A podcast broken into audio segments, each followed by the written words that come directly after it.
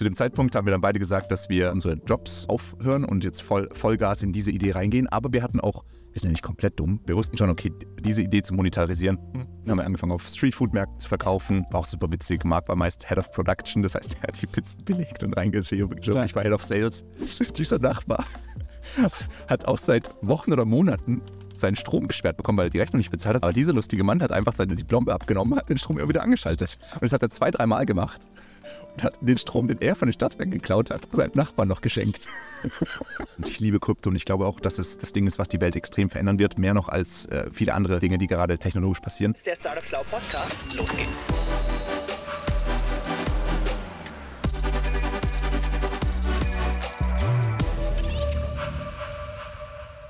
So, liebe Leute, ich bin heute im Frankfurter Norden und neben mir sitzt ein ganz besonderer Weggefährte von mir, der liebe Matthias Kramer. Wir haben uns ehrlich gesagt nicht wirklich darauf vorbereitet, sondern hatten einfach vor ein paar Wochen die Idee, lass doch mal irgendwie drüber sprechen, was haben wir für Dummheiten angestellt nach dem Verkauf von Litzer?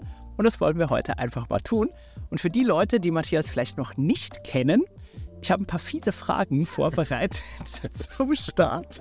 Ähm, einfach für so ein Gefühl, wer ist Matthias? Matthias, beantworte doch mal ganz schnell. Zehn schnelle Fragen. Darf ich Arsch sagen? Arsch kommt leider nicht vor, aber wir beginnen mit Minimalismus oder Luxus. Ja, dann würde man wahrscheinlich eher Luxus bei mir sagen, aber ja, ja, irgendwo hart in der Mitte. Aktiv zuhören oder unbedingt mitteilen? Mitteilen. Selber machen oder Profis beauftragen? Selber machen. Planung oder Flexibilität? Oh. Flexibilität. Von Mentoren lernen oder autodidaktisch lernen? Autodidaktisch. Kochen oder bestellen? Heute, heute bestellen, ja. Heute bestellen. Ja, ich würde sagen 70, 30. Ich, ich koche mehr. Fortbildungsfreudig oder unbelehrbar? Nee, fortbildungsfreudig. Wahnsinnig. Meditation oder High-Intensity Interval Training? Ich mache High-Intensity Meditations. Klare Ziele oder von Moment zu Moment? Na, schon eher klare Ziele. Ziele. Tagebuch schreiben oder Gedanken teilen? Hm. Mach ich auch beides. Ähm, wahrscheinlich eher Gedanken teilen dann. Ja. Alright. Cool, vielen Dank. Dann lass doch gleich mal einsteigen ins äh, Gedanken teilen oder vielleicht doch eher Erfahrungen teilen, was äh, wir so nach dem Litzer-Exit angestellt haben. Oder willst du zuerst noch irgendwie zwei, drei Takte zu dir über diese Fragen erzählen? Ich weiß gar nicht, ob Menschen wissen, wieso wir die ganze Zeit von Litzer sprechen. Vielleicht, ja. Lass mal, lass, lass mal so ein bisschen Kontext geben. genau. Ich bin Matthias, äh, 38, lebe in Frankfurt seit 2012. In dem Jahr hatte ich auch Marc kennengelernt. Wir waren damals Praktikanten bei der Deutschen Bank. Ähm, hat eine, würde sagen, eine super Zeit.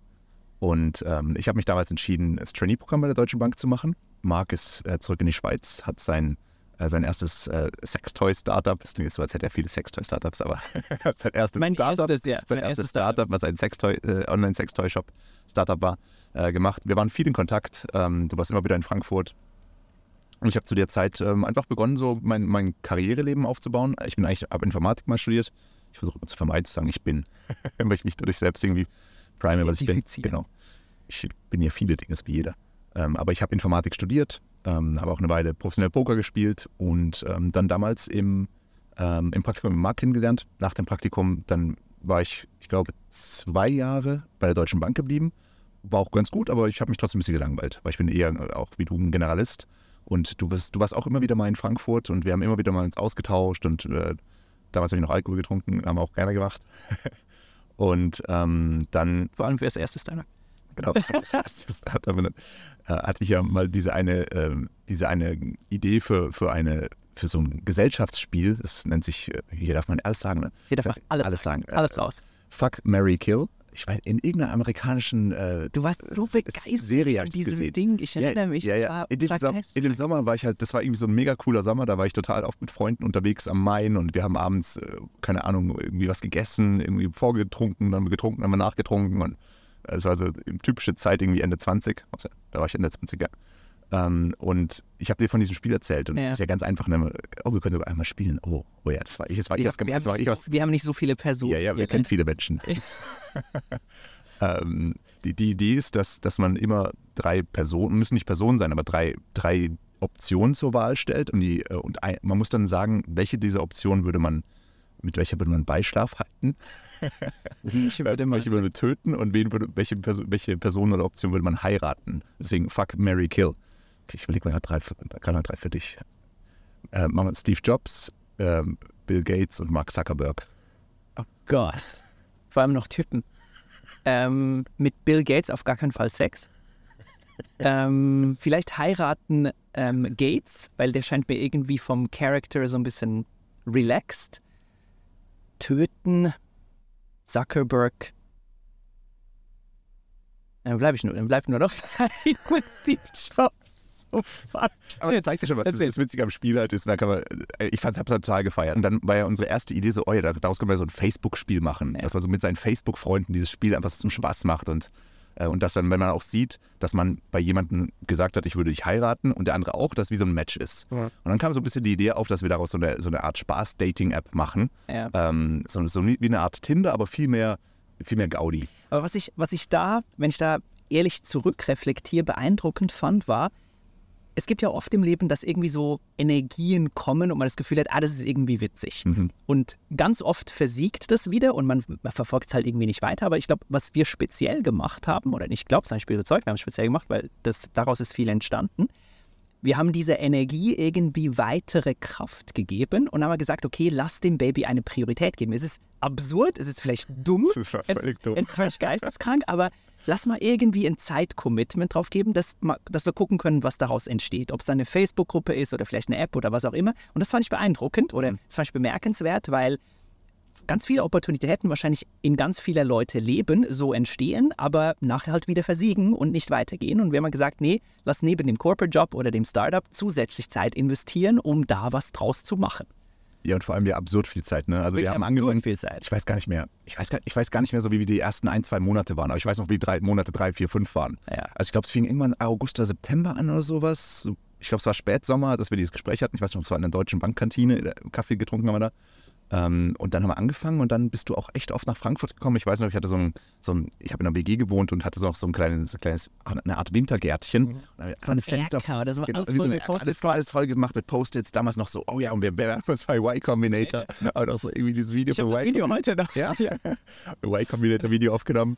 Ähm, und ähm, ja, aber wir haben, wir haben richtig Vollgas gegeben. ich Ja, habe damals auch mich wieder ein bisschen ins Coding eingearbeitet, habe die, die äh, Android-App entwickelt. Ja. Ein Kumpel von mir haben wir äh, ein bisschen Geld gegeben, dass er die iOS-Version macht. waren Ähm, draußen auf den Straßen und genau. das getestet mit so Mockups und so. Es war schon. Ja, wir war sind, schon wir, crazy. Das war wirklich witzig, ja. Und da haben wir ja, glaube ich, gemerkt, dass, äh, dass wir einfach Das super gut fun- zusammen funktionieren. Und ähm, dann irgendwann kam bei mir das Angebot, nach New York zu gehen mit der Deutschen Bank, was ich jahrelang wollte. Mhm. Und es war so ein bisschen so, ja, die, die Prüfung, ob ich jetzt, Ja. ob ich wirklich äh, jetzt da, ich will nicht den Teufel sagen, ne, auch bei der Bank ganz viele tolle Menschen gehabt, aber so insgesamt von der Bankatmosphäre her eher eine teuflische Atmosphäre mit Kapitalismus oder ob jetzt hier was Wildes, Junges machen und Ja. äh, war so total die Gabelung. Und dann habe ich ja gesagt, lass uns machen, aber ich will, dass du, da, dass du dafür äh, auch mit mir all in gehst. Ähm, ähm, Kam dann auch nach Frankfurt. genau, bis nach, aus Zürich nach Frankfurt gezogen, ging es halt los. Ne? Und dann sind wir durch Zufall, äh, ich weiß, nicht, ich weiß gar nicht, ob es auf, ob's- auf dem Podcast schon mal erzählt hast, wie es passiert ist, dass wir zu Nizza kamen. Im Podcast habe ich glaube ich nicht erzählt, aber sonst kann ich mich selbst nicht mehr hören, wie oft ich diese Geschichte schon erzählt habe. ganz kurz. Bitte, bitte du. Ja, ja, unsere, unsere Part Partnerin, unsere Freunde, die haben das halt schon Millionen Mal gehört, ne? aber manchmal gibt es ja noch jemanden, der es noch nicht gehört und das ist halt auch richtig geil. wir wollten Die ja, Geschichte wirklich. ja, ja, ich finde es auch geil. gut. Ähm, zu dem Zeitpunkt haben wir dann beide gesagt, dass wir, ähm, dass wir unsere, unsere Jobs, also ich meinen Deutsche Bank-Job, du dein, dein Startup aufhören und jetzt voll, Vollgas in diese Idee reingehen. Aber wir hatten auch, wir sind ja nicht komplett dumm, ähm, wir wussten schon, okay, diese Idee zu monetarisieren, hm? Keine, keine Ahnung. Aber wir hatten ja auch noch gebrainstormt, welche andere Idee möglich ist. Hatten, du hast irgendwie schon eine jahrelange Liste geführt über Dinge, die du in der Welt vermisst oder worauf du Bock hast. Ich Ich auch. erinnere, ich erinnere mich ans Excel, was wir da gemacht haben. Ich. Schön priorisiert nach, ähm, also wie, Time to Profit was. Wie schnell können wir Genau. damit Geld verdienen? Wie groß ist der Markt, also Market Genau, wie groß Potential? kann es werden? Wie groß kann das Ding wirklich werden? Ähm, dann, was war noch? Ähm, Skillset, also wie, Ja, passt, genau. wie passt das, was wir können, Genau. zu der Aufgabe, die wir da bewältigen wollen? eins, ja. Und ich glaube, Bauchgefühl oder allgemein so? Gut, wie viel Bock haben wir da drauf? wir also so, habe ich da wirklich Lust drauf? Ja, Genau. Genau, das waren die vier Dinge. Genau. Ähm, und hatten eine riesige Liste, haben alles, be haben alles bewertet und die Ironie des Lebens ist halt, dass Litzer da nicht drauf war, Nee. weil es gab es noch gar nicht. Auf der Liste war alles Mögliche drauf. Ne? Da, war, da war irgendwie drauf ähm, äh, Nomolo, war damals die Idee, weiß noch? No, no More Loss. No more losses Also for, No More Loss ist for- für, für Erinnerung. für das war so eine Art Kartei, Karteikartensystem für alles, was man mal gelesen hat, äh, Serien, die man angeschaut hat, äh, Ja, Filme, die man gesehen merkt. hat. Ähm, aber eher jetzt nicht so random Stuff, sondern eher so ein bisschen Learning Stuff, dass man diese Sachen nicht vergisst. Wenn man Thinking Fast and Slow gelesen hat zum Beispiel, ist halt irgendwie ziemlich ärgerlich, wenn man dann wieder 95% oder 98% vergisst. Und das war die Idee. Und du hast die Idee gehabt, dein, dein Opa ist Imker. Mein, o äh, mein Opa hat einfach den besten Honig der Welt gemacht. Und da war die Idee, diesen Honig, weil nur er, ganz wenige. er, wirklich, er hat nur ein paar Gläser irgendwie pro Jahr gemacht oder so. Und dann war halt die Idee, das in so ganz kleine Käpselchen abzufüllen und dann einfach als teuersten, besten Honig der Welt zu verkaufen. Dann Scheiße. ein Araber oder keine Ahnung was. Es war, da waren wirklich random war alles Ideen dabei dabei. Waren auch, ich glaube, ganz gute Ideen dabei, aber wirklich auch komplett random Shit. Und die Ironie, wie gesagt, Litzer war halt nicht dabei. Jetzt aber nicht dabei. Und was halt passiert ist, wir, wir hatten, hatten ja diese Idee verfolgt, also diese ähm, Fun-Dating-App. Und die Idee war ja, dass dann bei Events die Leute ähm, sich so kennenlernen können. Und wenn man sich matcht, egal welches Match man hat, man kann ein Fuck-Match haben, ein Marry-Match oder ein Kill-Match. Bei mit allen Matches kann man dann zur Bar gehen und bekommt dann dort irgendwie gemeinsam einen Shot. Ja. Äh, so halt die Idee und dass die, dass die, dass die Clubs und Discos und so weiter vielleicht Daten bekommen und so. Also, aber vor allem hatten wir Bock drauf. Wir hatten einfach Lust drauf, was zu bauen. Äh, und dann hatten wir immer hatten wir Freunde eingeladen zum äh, Brainstorming, um, um den, über unsere Ideen zu erzählen. Da, da waren wir beide, beide schon voll, voll all in. Äh, ich hatte meinen Job nicht mehr, du bist nach Frankfurt gezogen gehabt. Wir hatten jeder, keine Ahnung, vielleicht 10.000 Ersparnisse oder so. Du hattest damals noch ein Website-Building, ähm, Mini-Business nebenher, was uns auch gut geholfen hat, damals noch, äh, noch Geld zu haben, an Geld zu bekommen, äh, kurz zu kommen.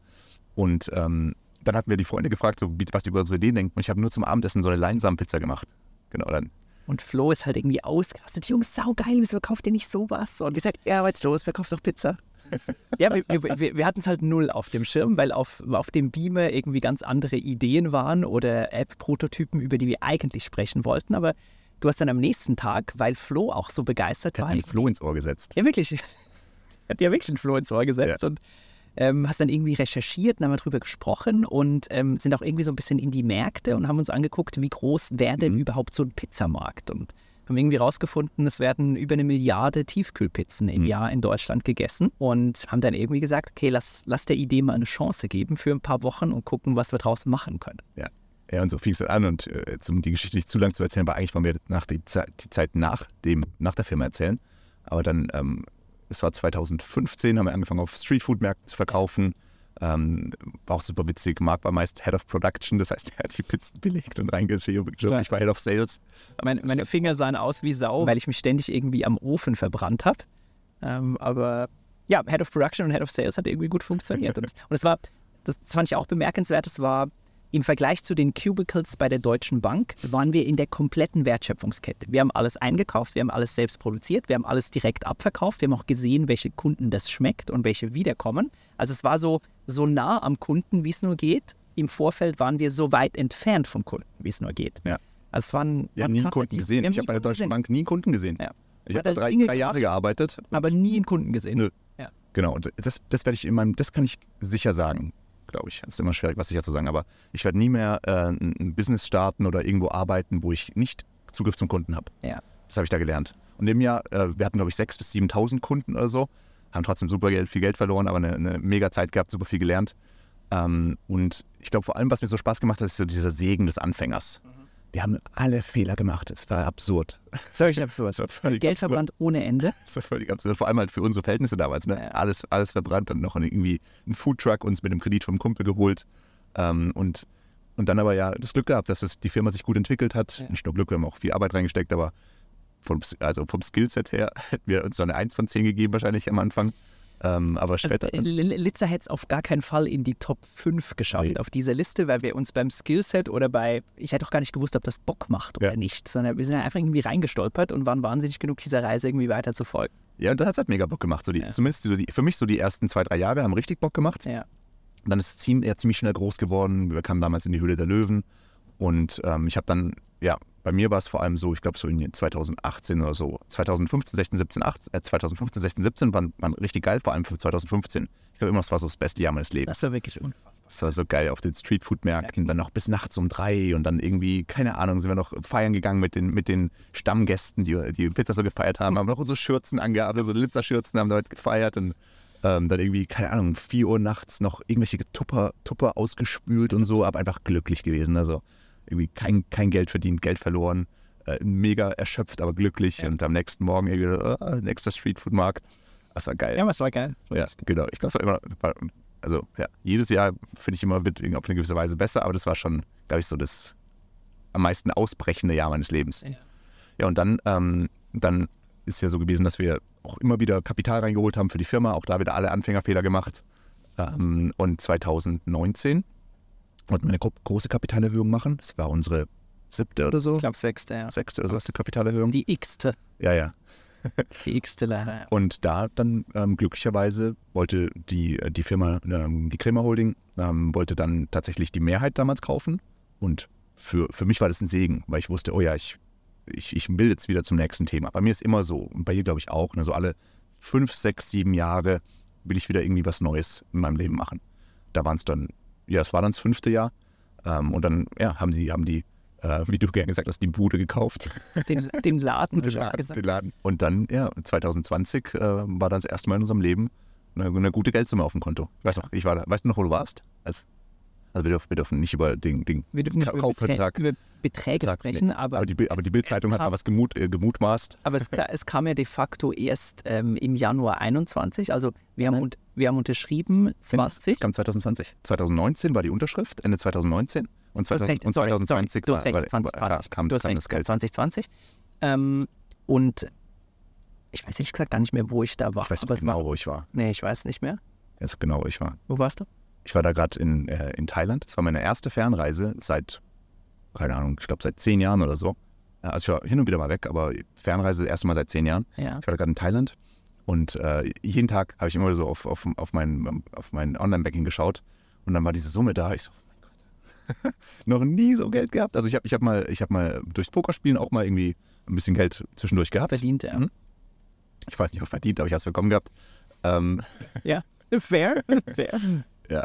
Ähm, und das war, boah, das war so liberating. Ich finde irgendwie, das, da gibt es gar kein gut, gutes deutsches Wort für, für liberating. Ähm, so freisetzend, wie auch immer. So. Ja, Das war es war so- auf jeden Fall freisetzend. Ja, weil bis dahin, ähm, wir beide hatten ja auf dem Konto immer bei Null rum, rumge, rumgegurkt. Haben gebührt, Viele Jahre lang. sechsstellige Summen und so weiter. für Also einen richtig hohen Betrag gebürgt. Äh, Ich war noch bei meiner Familie und bei, bei ein paar Freunden auch so ein bisschen verschuldet, also bewusst. Ne? Ich habe halt immer wieder da gefragt, ob ich noch ein bisschen Geld irgendwie auch von der Familie bekommen kann. Auch weil ich halt genau wie du voll ins Unternehmen geglaubt habe. Ja. Aber es war alles, alles reinge reingefallen. Und das ist schon, was man, glaube ich, so als Gründer, der, der oft auf einschlägigen Medien äh, Erfolgsmeldungen liest, ähm, was man komplett unterschätzt. Weil wenn man jetzt die, wenn man jetzt die Kontostände bei uns über die Jahre anschauen würde, Null, null, dann null, null, bewegt sich 10.000. wirklich bewegt sich einfach im ganz niedrig schwarzen, eher roten Bereich über Jahre. Ja. Wirklich über Jahre. Und dann gelingt es vielleicht mit einem Unternehmensverkauf, wie es bei uns der Fall war, ähm, dass da etwas passiert äh, auf diesem Kontostand. Das war zum Glück dann äh, bei uns so und hat, wie du gerade gesagt hast, irgendwie viel Liberating oder viel, viele Kräfte freigesetzt. Das ist irgendwie unfassbar. für eine, für eine erstmalige Grundsicherheit, zumindest über die nächsten Jahre gesorgt. Ja. Es ist nicht so, dass wir bis zur Rente gar nichts mehr machen müssten, aber ähm, dass zumindest mal eine Grundsicherheit da ist und wir uns damals, um die, die Geschichte ein bisschen äh, kurzer abzuschließen, wir uns damals entschieden haben, weil wir operativ noch dabei waren, perspektivisch auch aus der Geschäftsführung auszuscheiden.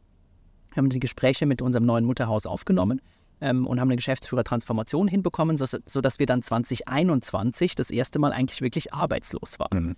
Ähm, und da weiß ich noch haargenau, was ich da gemacht habe, weil ich da am ersten Tag immer noch so in diesem Litzer-Unternehmer-Mode ähm, so gedacht habe, okay, jetzt ist die ganze Zeit das Unternehmen aufgeräumt, äh, jetzt räum mal zu Hause auf, weil es sieht aus wie Sau. Und mach mal irgendwie deine Administration klar und habe irgendwelche Ordnerrücken beschriftet und ausgeschnitten Echt? und wirklich. Am ersten Tag am ersten Tag. Ja. Ich weiß noch, was bei mir war. Ich weiß noch, ähm, als ich aus der Firma gefahren bin, ähm, weil gerade so die letzten ein, zwei Jahre waren richtig schwierig für mich. Ähm, auch, ich hatte da auch partnerschaftlich ähm, große Herausforderungen mit, mit der Mutter unserer gemeinsamen Tochter und ähm, gesundheitlich geht es mir auch nicht so gut. Und in der Firma, ich weiß nicht, habe mich ein bisschen entfremdet gefühlt zu irgendeinem Zeitpunkt. Das war richtig schwer, so 2000, vor allem so 2019 war dann echt doch äh, super, keine Ahnung, Hustling, um jetzt irgendwie das Kapital reinzuholen, weil wir wussten, das Ding wird funktionieren. Ähm, aber ja. Und dann, und dann war der letzte Tag für mich als Geschäftsführer, 2020, das war glaube ich irgendwie im November oder so, ne? Wir hatten noch ein bisschen Urlaubstage, irgendwann im November. Und habe ich halt auch meine, meine sieben Sachen aus dem Büro rausgenommen. Aus dem Büro, was wir, also wir haben ja alles von null aufgebaut, ne? Ja. Und, und dann bin ich ins Auto gesetzt, äh, äh, gesessen, bin nach Hause gefahren und ich weiß noch, das war wie so, wie in einem Film oder so. Ich habe wie, wie, wie so ein Flashback gehabt, ähm, wo, wo ich habe dann auch richtig geweint. Also ich habe bei der Autofahrt so richtig geweint, aber so war eher so, es war nicht irgendwie so, es tat nicht weh oder so, es war eine ganz freudvolle, aber auch so ein bisschen ähm, äh, bisschen äh, emotionale und ähm, melancholische. So eine Melancholie, also hat sich so angefühlt, als wäre jetzt irgendwie so eine, so eine Netflix-Kamera neben mir und wird hier gerade so, so ir- Ja, aber, irgendwas. es ist, aber es ist ja auch krass, weil das, das war unser Baby Ja, ja. für sechs Jahre oder sowas. Und äh, nicht nur unser Baby so ein bisschen Teilzeit, sondern halt die Nein. intensivste Zeit überhaupt. Alles Also, reingegeben. da waren eigentlich zwölf Jahre in diesen sechs Jahren. alles reingegeben. Du hast deine, deine jetzt Frau über Litzer kennengelernt. Ich habe, äh, ich hatte mein Töchterchen ohne Litzer nicht. Ganz, ganz viele Menschen und Freunde, die wir jetzt kennen, haben wir dadurch kennengelernt. Also das Leben, was ich jetzt habe, ist zu 90, 95 Prozent durch die Litzer-Zeit äh, geprägt worden Ja. wahrscheinlich. Ja. Und dann, ich weiß auch noch, als ich dort im Auto war und dann irgendwie auch geweint habe, äh, ich wusste genau, ich gehe nicht mehr zurück. Ich gehe nicht mehr in dieses Office zurück. Und du bist ja immer wieder noch zum Kaffee äh, nach dorthin gegangen und Ich, so. hab, ich hatte nach Ich bin kein einziges Mal mehr dort gewesen. Ähm, kein, äh, ich war jetzt einmal, war ich nochmal dort vor, ähm, also drei Jahre später, vor ein paar Monaten, war ich einmal mit Damian, der dann auch Geschäftsführer wurde, nochmal dort, ähm, weil die Firma jetzt ja leider dann, äh, leider dann aufgelöst wurde. Ähm, und da irgendwie, keine Ahnung, noch ein paar sieben Sachen geholt, die ja, so ein bisschen Memoria. ja. Das war das einzige Mal, da, wo ich danach, und das hat sich richtig gut angefühlt. Und dann wirklich ein neues Leben angefangen. Und das war eigentlich auch die Idee für heute, ne? dass wir über diese, was macht man, wenn man, Was- wenn man eine Firma verkauft hat? Ja. Was passiert danach? Was, Was, was für, was für Blödsinn macht man dann auch? ich weiß ja, was du gemacht hast, aber erzähl mal so ein bisschen, was, was hast du gemacht? Also erstmal, glaube ich, war es super gut, dass in 2020, wo wir auch noch Geschäftsführer waren, Mhm. ähm, für mich persönlich war es ganz gut, dass damals die, die Pandemie begann, ähm, weil das halt sehr limitierend war. Ja. Und das war, glaube ich, für mich ein gutes Gegengewicht. Weil wenn es nicht gewesen wäre, ich glaube, ich hätte halt mit, mit, diesem, mit diesem neuen Geld und mit dieser neuen Situation, hätte ich erstmal wahrscheinlich meine Grenzen getestet. Ähm, ich wäre, keine Ahnung, wahrscheinlich du generell gerne Grenzen testest. ja, ja, ich ja. teste allgemein gerne, meine, ger- gerne die Grenzen und schaue, wer, wer, wer bin ich denn, wenn ich mal die Grenzen neu setze. Ja. Äh, Das ist allgemein ein Teil meines Wesens. Aber ich glaube schon, dass wir immer oder häufig so sind, wie wir uns auch die Grenzen setzen oder setzen lassen von außen. Und es gibt immer wieder mal ein paar Zeitpunkte im Leben, wo es ein bisschen leichter ist, Grenzen neu zu setzen. Für die meisten ist es nach einer, nach einer, nach einer Beziehung, wenn er neu startet oder also wenn eine zu Ende ist. Ähm, Für viele ist es auch nach einer Krankheit oder wenn man einen Wohnort äh, wechselt. Also immer diese, diese großen, wo sich eins der großen drei Dinge ändert. Nämlich, ähm, wo bin ich, mit wem und was mache ich. Ähm, und vielleicht noch, wie bin ich drauf, Gesundheit. Das vierte. Die meisten sprechen immer nur von drei, aber ich glaube tatsächlich, das wie, wie, wie bin ich drauf, wie, wie gesund bin ich. Ähm, wenn sich bei diesen vier Dingen irgendetwas ändert, ich glaube, das ist immer eine Chance, Grenzen neu zu ziehen. Ja. Ähm, es gibt ja manchmal auch Situationen, wo sich mehrere Dinge gleichzeitig so Dann geht's richtig rund. Genau.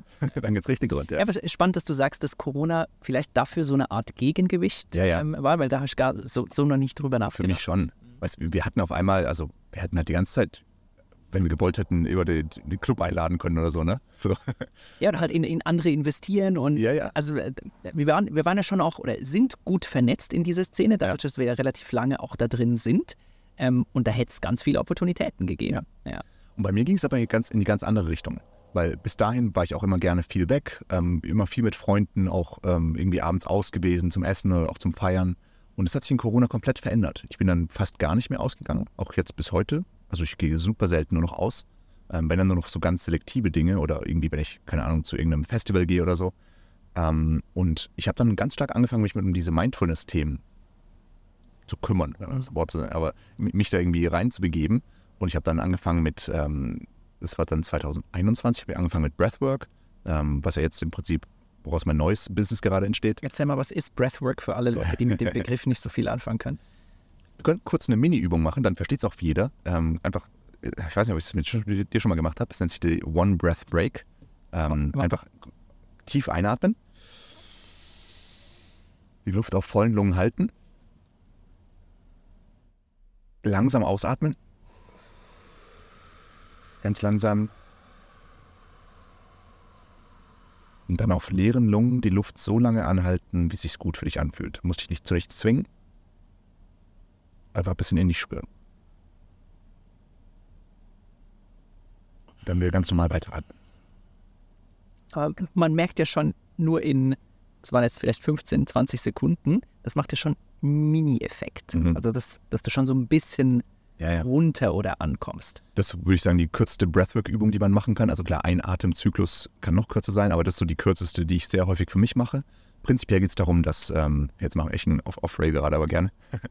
ähm, Breathwork ist halt ein, eine Art, wie wir ähm, helfen können, ein bisschen aus unserem Verstand rauszukommen oder nicht rauszukommen, aber die anderen Dinge größer zu machen, also mehr uns zu spüren, Mhm.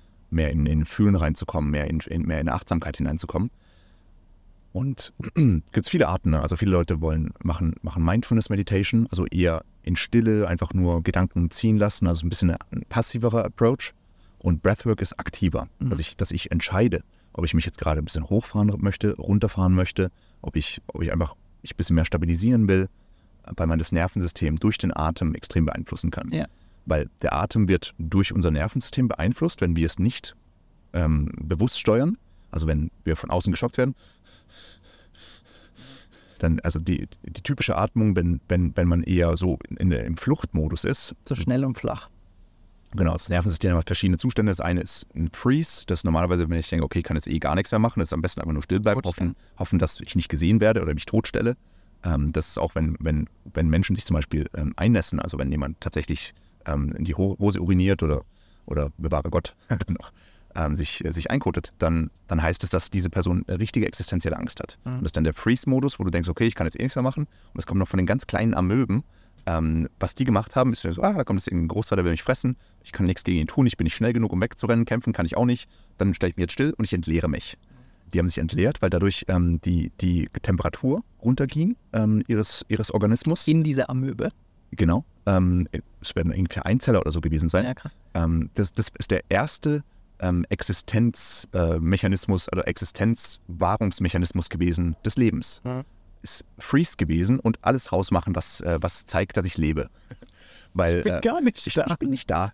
Und, und wenn, die, wenn die Temperatur eben nicht mehr äh, wärmer ist, was durch, die, durch eben das Gegessene auch der Fall ist, dann ist die Chance höher, dass, dass sie nicht erkannt werden von, ähm, ja, von Predators. Mhm. Das heißt, unser, unser ursprünglichste Art, unsere ursprünglichste Art zu überleben ist Freeze. Nichts machen und uns vollpickeln, mehr oder weniger. Das kommt immer noch, immer noch von daher, ist aus einem ganz, ganz alten äh, Bereich unseres Gehirns. Wenn wir dann irgendwie den Eindruck haben, so, oh, ich werde angegriffen, aber ich glaube, ich kann wegrennen, dann gehen wir in den Fluchtmodus, in den Flight-Modus. Ähm, und dann versuchen wir weg zu, äh, dann machen wir etwas, aber halt mit einem, im besten Fall überleben wir und im negativsten Fall sterben wir trotzdem. Also äh, die Out, das Outcome-Szenario ist immer noch nicht so super. Wenn es eins weitergeht und wir denken so, ah, okay, Predator, aber irgendwie, ich- I feel like it, dann, dann, dann gehen, wir, gehen wir in den Kampf hinein. Und das sind sehr unterbewusste Dinge, die da passieren. Wir, wir schätzen so grob ein, so, ah, es ist eher ein Lauch. da gehe ich jetzt in Den, Kampf. den kriege ich hin. Genau, den, den schaffe ich. Oder überschätzt, oder es, man ist so gereizt, dass man sagt, okay, ich, ich werde wahrscheinlich jetzt eh verlieren, aber dann gebe ich, Scheißegal, gebe ich auch, ihm auch eins drauf. Ähm, kann man jetzt für wirklich die kleine Amöbe sagen, die eine bisschen größere Amöbe faced, aber auch in unserem Leben. Und es geht auch nicht nur um, um, um, um wirkliche physische Gewalt, sondern es geht auch um emotionale Macht. Wann wir, wann wir den Eindruck haben, jetzt muss ich mal hier Step Up machen. Da geht jemand gerade über meine Grenzen. Da ist genauso mit dem Freeze, Flight und Fight. Und dann ist Neck, also Fight heißt wirklich, ich, ich, ich gehe dagegen. Und jetzt haben wir das erste Mal äh, auch eine Möglichkeit, ein positives Outcome zu haben, weil ganz evolutionär gesehen geht es ja um Fressen und Gefressen werden. Es geht um Kalorien ganz am Ende oder Energie. Kalorien sind wiederum Energie. Ähm, und wenn wir kämpfen, dann haben wir die Chance, den anderen zu besiegen. Beim Wegrennen ist eher unwahrscheinlich, dass wir ihn besiegen, außer wenn er irgendwie ganz dumm stolpert und sich den Kopf aufschlägt. Ähm, aber beim, beim Kämpfen habe ich jetzt erstmal die aktive Chance zu siegen Mhm. und dann wird auf einmal er zu meiner Kalorie. Das heißt, es, da ist jetzt ein, ein, eine Veränderung des Machtgefälles.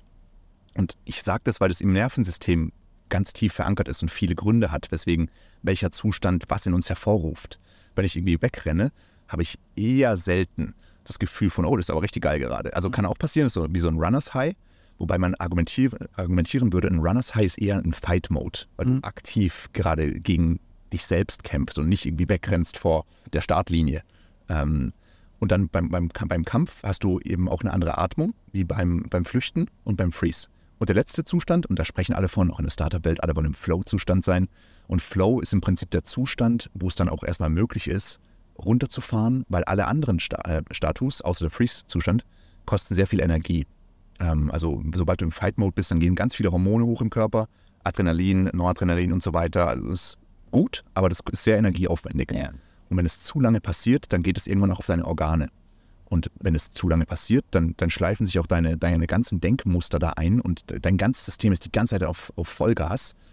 Das klappt und so werden auch ähm, Zivilisationen aufgebaut und so werden Unternehmen aufgebaut und so werden Kriege, So Kriege haben wir auch geführt. Blitze aufgebaut. So haben wir auch Litze aufgebaut. Aber wenn du immer in diesem Modus bist, Ja. dann, ähm, dann passieren einfach un unschöne Dinge. ähm, wie viele nennen es ein Burnout, oder dass du einfach unleidig wirst, ähm, dass, dass Menschen um dich herum merken, da gibt es irgendwie nichts mehr zu holen, oder du ziehst halt auch nur die Menschen an, die auch in dieser Energie sind und dann alle nur noch irgendwie ähm, voll rumballern, alle nur noch im Wolf of Wall Street Mode. Wolf of Wall Street, die sind alle im Fight Mode. Ähm, manchmal auch im Flight, je nachdem, was gerade passiert. Wenn dann, wenn, wenn dann das FBI kommt, kommt ja, SEC war es ja, dann sind sie im Flight Mode. Und dann irgendwann im Freeze, Freeze Mode. Und, und, und jeder dieser Mo Modi hat ähm, einen Atemrhythmus, der, der dazu passt. Und es hat ganz, ganz tiefe evolutionäre Gründe. Beim Freeze Mode ist es zum Beispiel ganz, ganz unregelmäßig und viel, viel Luft anhalten. Kann man es ein bisschen vorstellen wie ein Kind, was sich im Kleiderschrank versteckt, weil aus Angst vor etwas entweder realem, aber emotional ist die Angst immer real. Mhm.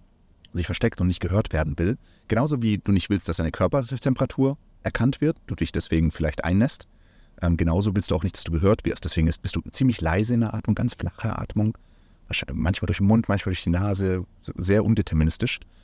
Und ähm, deswegen, das, das ist eine Atmung, wenn man in die bewusst reingeht, dann kannst du auch in tiefe Zustände wieder reingehen, wo irgendwelche Traumata in dir mal getriggert wurden in der Vergangenheit. Das Nervensystem erinnert sich dann so, äh, was macht der Matthias? Was macht der Matthias gerade? Das gefällt mir zwar gar nicht, aber okay, wenn, das, wenn, wenn wir jetzt schon so atmen, dann, dann kriegt er, was er will. Ähm, wir erinnern uns ganz unterbewusst an, an tiefe äh, traumatische Dinge aus der Vergangenheit und dann gibt es die Chance, dass man die auch losgehen, loslassen kann. Mhm. Und so geht es in jedem dieser, dieser Modi. Deswegen zum Beispiel in so einen Freeze-Mode sich hochzuatmen, ist für einen Anfänger sehr nicht zu empfehlen. Ähm, was die meisten machen, ist, dass sie versuchen, sich in Flow-Zustand zu atmen. Und als Freeze-Mode ist ganz, ganz flache Atmung, unregelmäßig. Ähm, beim Flight-Mode ist ihr ist schon, wenn ich es nur schon mache, dann erkennt jeder, okay, da ist jetzt gerade jemand außer Puste, da rennt jemand weg oder so. Das ist eine Betonung auf dem Einatmen und ein schnelles Auto. ja, ein schnelles Ausatmen und beides durch den Mund. Mhm. Im Fight-Modus ist auch beides durch den Mund, aber Es ist mehr da, raus. da ist die Betonung auf die Ausatmung. Ist auch Ja. wie im Kampfsport. Die Kampfsportler lernen, dass das, die Ausatmung in dem Moment ist, des Impacts passieren soll. Ja. Ähm, und beim Flow bist du, atmest du meist äh, en, entweder durch, komplett durch die Nase ein oder zumindest ein durch die Nase und aus durch den Mund. Also. Und umso mehr du durch die Nase einatmest, also nur durch die Nase und langsamer, umso mehr kommst du runter. Mhm. Und im Flow-Modus gibt es verschiedene Sachen. Zum Beispiel da ist Stay and Play. Das ist so der Modus, in dem willst du eigentlich sein, wenn du mit deiner Familie zusammen bist. Weil da hast, bist du zwar immer noch so ein bisschen wach, ähm, aber du bist total ent entspannt und keine Ahnung, wenn ich habe eine Siebenjährige, wenn sie irgendwelchen Quatsch macht, dann, dann werde ich nicht gereizt oder so, so ich gehe in Spiel, mit ihr rein. Ähm, während, während, wenn sie etwas machen würde, was mich triggern könnte und ich bin im Fight oder im Flight-Modus, vielleicht aufgrund meines vorigen Tages, dann könnte ich auch auf sie viel gereizter reagieren. Darum ist es wichtiger, dass wir den Zustand, den wir jetzt gerade für unsere Situation brauchen, auch bewusst da reingehen können. Also es geht um ein Tool, das du mit etwas mehr Bewusstheit einsetzen kannst, um einen Status oder heißt Status, um Zustand, einen ja. Zustand zu Ja. verändern. Ja, Nervensys Nervensystemzustand im Prinzip. Mhm. Ähm, weil ganz am Ende sind, sind du und ich auf eine gewisse Weise nur laufende Nervensysteme. Mhm. Ähm, und, und Nervensysteme, die haben sich sehr, sehr viele Dinge angeprägt über das ganze Leben. Ja. Bewusst und unbewusst, ein Großteil ist unbewusst. Und die unbewussten Dinge, da gibt es einfach ein paar Sachen, die dienen uns nicht mehr so sehr. Die haben uns vielleicht mal gedient. Ein kleines Kind, das wirklich in einer gefährlichen Umgebung aufwächst, für, den, für das Kind ist es sehr, sehr gut, dass es diesen Freeze-Mode eingeht und sich im Kleiderschrank versteckt, weil vielleicht schützt es seinen Organismus, sein, sein System damit. Aber wenn dieses Kind irgendwann 30, 35, 40 geworden ist, dann ist es nicht mehr gut, wenn es vor jedem Konflikt zurückscheucht und sich nach Hause zu Hause versteckt und, und irgendwie, ähm, irgendwie so in der Badewanne sitzt. Ähm, das, das hilft dann eigentlich, das ist nicht mehr, nicht mehr dienend. Und darum sind viele Sachen, die irgendwann mal uns gedient haben, irgendwann eine Bürde, werden irgendwann zur Bürde. Und das ist, glaube ich, eine große Herausforderung in jedem Menschenleben, dass wir aus dieser, ähm, dass wir, dass wir diesen Switch hinbekommen. Und ich glaube, was da nur hilft, ist, dass wir, dass wir halt in die, in die Achtsamkeit reingehen. Um erstmal zu erkennen, Dass da überhaupt das Ja. Muster so abläuft. Oder? weil zumindest für mich ist es eine sch schreckliche Vorstellung, dass ich als jetzt 38-Jähriger immer noch gleich bin wie als 10-Jähriger. Das würde für mich bedeuten, ich bin nicht gewachsen und ich habe keine Bewusstheit erlangt. Und ähm, für mich persönlich ist so dieses Mantra, äh, what, what doesn't grow is dying, Ja. sehr wahr. Ähm, und Breathwork ist das Tool, was für mich am meisten gebracht hat. Und was ich, was ich halt in meinem Leben, äh, ich habe auch viele andere Sachen gemacht. Ne? Wir waren ja auch schon auf Seminaren zusammen, beim Path of Love waren wir, bei, äh, bei Men's Liberation waren wir zusammen. ähm, viele, viele, viele wilde Sachen schon gemacht und ich liebe ganz, ganz viele Tools. Aber im Alltag ist, ähm, ist Breathwork meiner Meinung nach das Tool, was am effi- effizientesten ist. Es sind viele effektiv, aber nicht alle sind unbedingt sofort anwendbar. Du kannst nicht die ganze Zeit, wenn du sagst, oh, jetzt bin ich aber gerade gereizt, okay, ich rufe jetzt meinen Männerzirkel ein. Können nicht alle über Ist nicht so über- du's praktikabel. Nee, äh, kommt nicht jeder, wenn du, wenn du ihn gerade mal brauchst. Ähm, du kannst auch nicht sagen, so und jetzt, äh, okay, mache ich erstmal meine vierstündige Teezeremonie und dann, dann, dann gehe ich meinen Termin, wenn dein Termin 20 Minuten ist. Mit Breathwork kannst du eigentlich immer, wenn du 5 bis 20 Minuten hast, kannst du unglaublich viel mit deinem, mit deinem, mit deinem State machen. Und wenn du mehr, mit dir mehr Zeit nimmst, dann kannst du auch in ganz, ganz tiefe ähm, Zustände reingehen. Also viele beschreiben es auch, dass es dann Zustände sind mit, äh, mit nicht normalen Bewusstseinszuständen, wo du auch dann äh, psychedelische, äh, psychedeli psychedelische Dinge erfahren kannst. Und wir haben ja auch schon oft Breathwork zusammen gemacht und du sagst ja auch oft danach, äh, aber genau, beschreib mal du, was, was es für dich ist Breathwork. Ich finde, du hast es schön beschrieben mit dem, mit dem effizient und im Alltag gut anwendbar. Man macht sich eigentlich so als Normalsterblicher über das Atmen nicht so viele Gedanken. Es ist irgendwie so selbstverständlich und natürlich und atmen ja kann ich. Aber dass der Atem eigentlich ein Tool, ein Instrument ist, womit man sich selbst in Zustände bringen oder verändern kann, finde ich, finde ich faszinierend. Das ist etwas, was ich durch dich oder deine Tätigkeit jetzt gelernt habe. Ähm, aber ohne das jetzt vertiefen zu wollen, weil wir eigentlich mal über ähm, Exit-Dummheit sprechen wollten. Wir sind jetzt irgendwie gekommen über die Litzer-Geschichte, also was wir in der Vergangenheit gemacht haben, haben jetzt verstanden und ich merke die Faszination. Ich glaube, man hört es und sieht es auch, von was du heute machst. Aber was haben wir dazwischen gemacht oder was ist dazwischen passiert, was man so als, ich nenne es mal, erstmaliger Exit-Gründer vielleicht Lust hat, irgendwo sich reinzubegeben, um mal zu gucken, wie das da funktioniert? Allgemein, ich durfte wieder in ganz vielen Bereichen Anfänger sein. Und es, ich empfinde es als Segen, ähm, weil das bedeutet einfach super viel Lernen, mich erfüllt Lernen total. Äh, und auch bei dir, ne? wie, wie du jetzt auch hier dieses Gespräch moderierst. Ich sehe, wie, wie du gerade in so vielen Themen wächst. Also ich glaube, da sind wir auch beide gleich. Ne? Ja, wir lieben beide Lernen. Ja, das, das Lernen from scratch. Ich liebe es total, wieder was ganz, ganz Neues zu lernen und begeistert zu sein. So, "Ah, nein, so, keine Ahnung. Ich, ich habe mir jetzt auch so dieses, diesen Roadcaster auf deine Empfehlung geholt und habe jetzt auch schon ein bisschen rumgespielt mit Musik. So, ach, so macht man Musik. Wie geil ist das denn? Und, ähm, ich ich liebe einfach dieses, dieses Neue. Und als wir den Exit hatten, wir haben uns ja beide schlau gemacht. Okay, wie, wie kann man das Geld irgendwie auch sinnvoll anlegen? Was machen wir mit unserer Zeit? Ähm, was ich vor allem gemacht habe, ist, ich habe ganz viele Seminare besucht. Wir waren ja auch gemeinsam bei, bei einigen Tony Robbins Seminaren. Das war noch 2020. Das war ja genau am, an der, zu der Zeit, wo wir dann raus waren aus der Geschäftsführerrolle. Haben wir Tony Robbins Date with Destiny gemacht, sechs Tage lang ähm, Vollgas gegeben. geil. Ja, es war richtig geil. Und ähm, dann in der Zeit, ich habe noch vier weitere Tony Robbins Seminare gemacht. Ich habe ähm, ich habe insgesamt, ich habe keine Ahnung, wahrscheinlich wahrscheinlich bestimmt 60 bis 80 Tage, äh, reine Tage Seminare, verschiedene Seminare gemacht. Alles dabei gewesen von, ähm, von Tony Robbins, irgendwie Self-Improvement über irgendwelche Biohacking-Seminare. Ich habe viele Breathwork-Seminare gemacht, bin auch jetzt Facilitator ähm, und auch alles Mögliche in, in der tantrischen Richtung, auch in der bewusste Sexualität oder bewusste, bewusste Beziehung führen. In diesen Richtungen viel gemacht. Und da, ich weiß nicht, einfach total drin aufgegangen, weil ich immer gemerkt habe, so, oh, in diesem Seminar, das, das ist, keine Ahnung, wie, wie ein Segen für mich immer gewesen. Ich habe ich hab auch mit, mit verschiedenen Coaches für mich zusammengearbeitet und habe halt im Prinzip das, was ich 35 Jahre wenig oder nicht gemacht habe, nämlich mal so über mich selbst nachzudenken.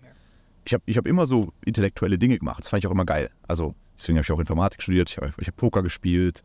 Ich, hab, ich war immer stolz darauf, wie viele Podcasts ich schon gehört habe. Ich habe mir die Statistik angeschaut. So, oh ja, richtig viele Podcasts dieses Jahr gehört. Noch auf 1,6 fast. Es gab auch, auch keinen Montag bei Litzer, wo Matthias nicht mit irgendwie fünf neuen Podcast-Empfehlungen in unserem Büro kam. Ma, du musst dir unbedingt diesen Podcast anhören. Ja, ja. Ja, aber ich habe halt gemerkt, ähm, ich habe diesen, diesen intellektuellen und Wissensbereich ähm, überbefeuert. Ja. Und das heißt nicht, dass es schlecht ist oder so, aber es war bei mir nicht im Balance. Und es war wieder, ein, ich, ich mag mittlerweile diesen Begriff, dient es mir oder dient es mir nicht.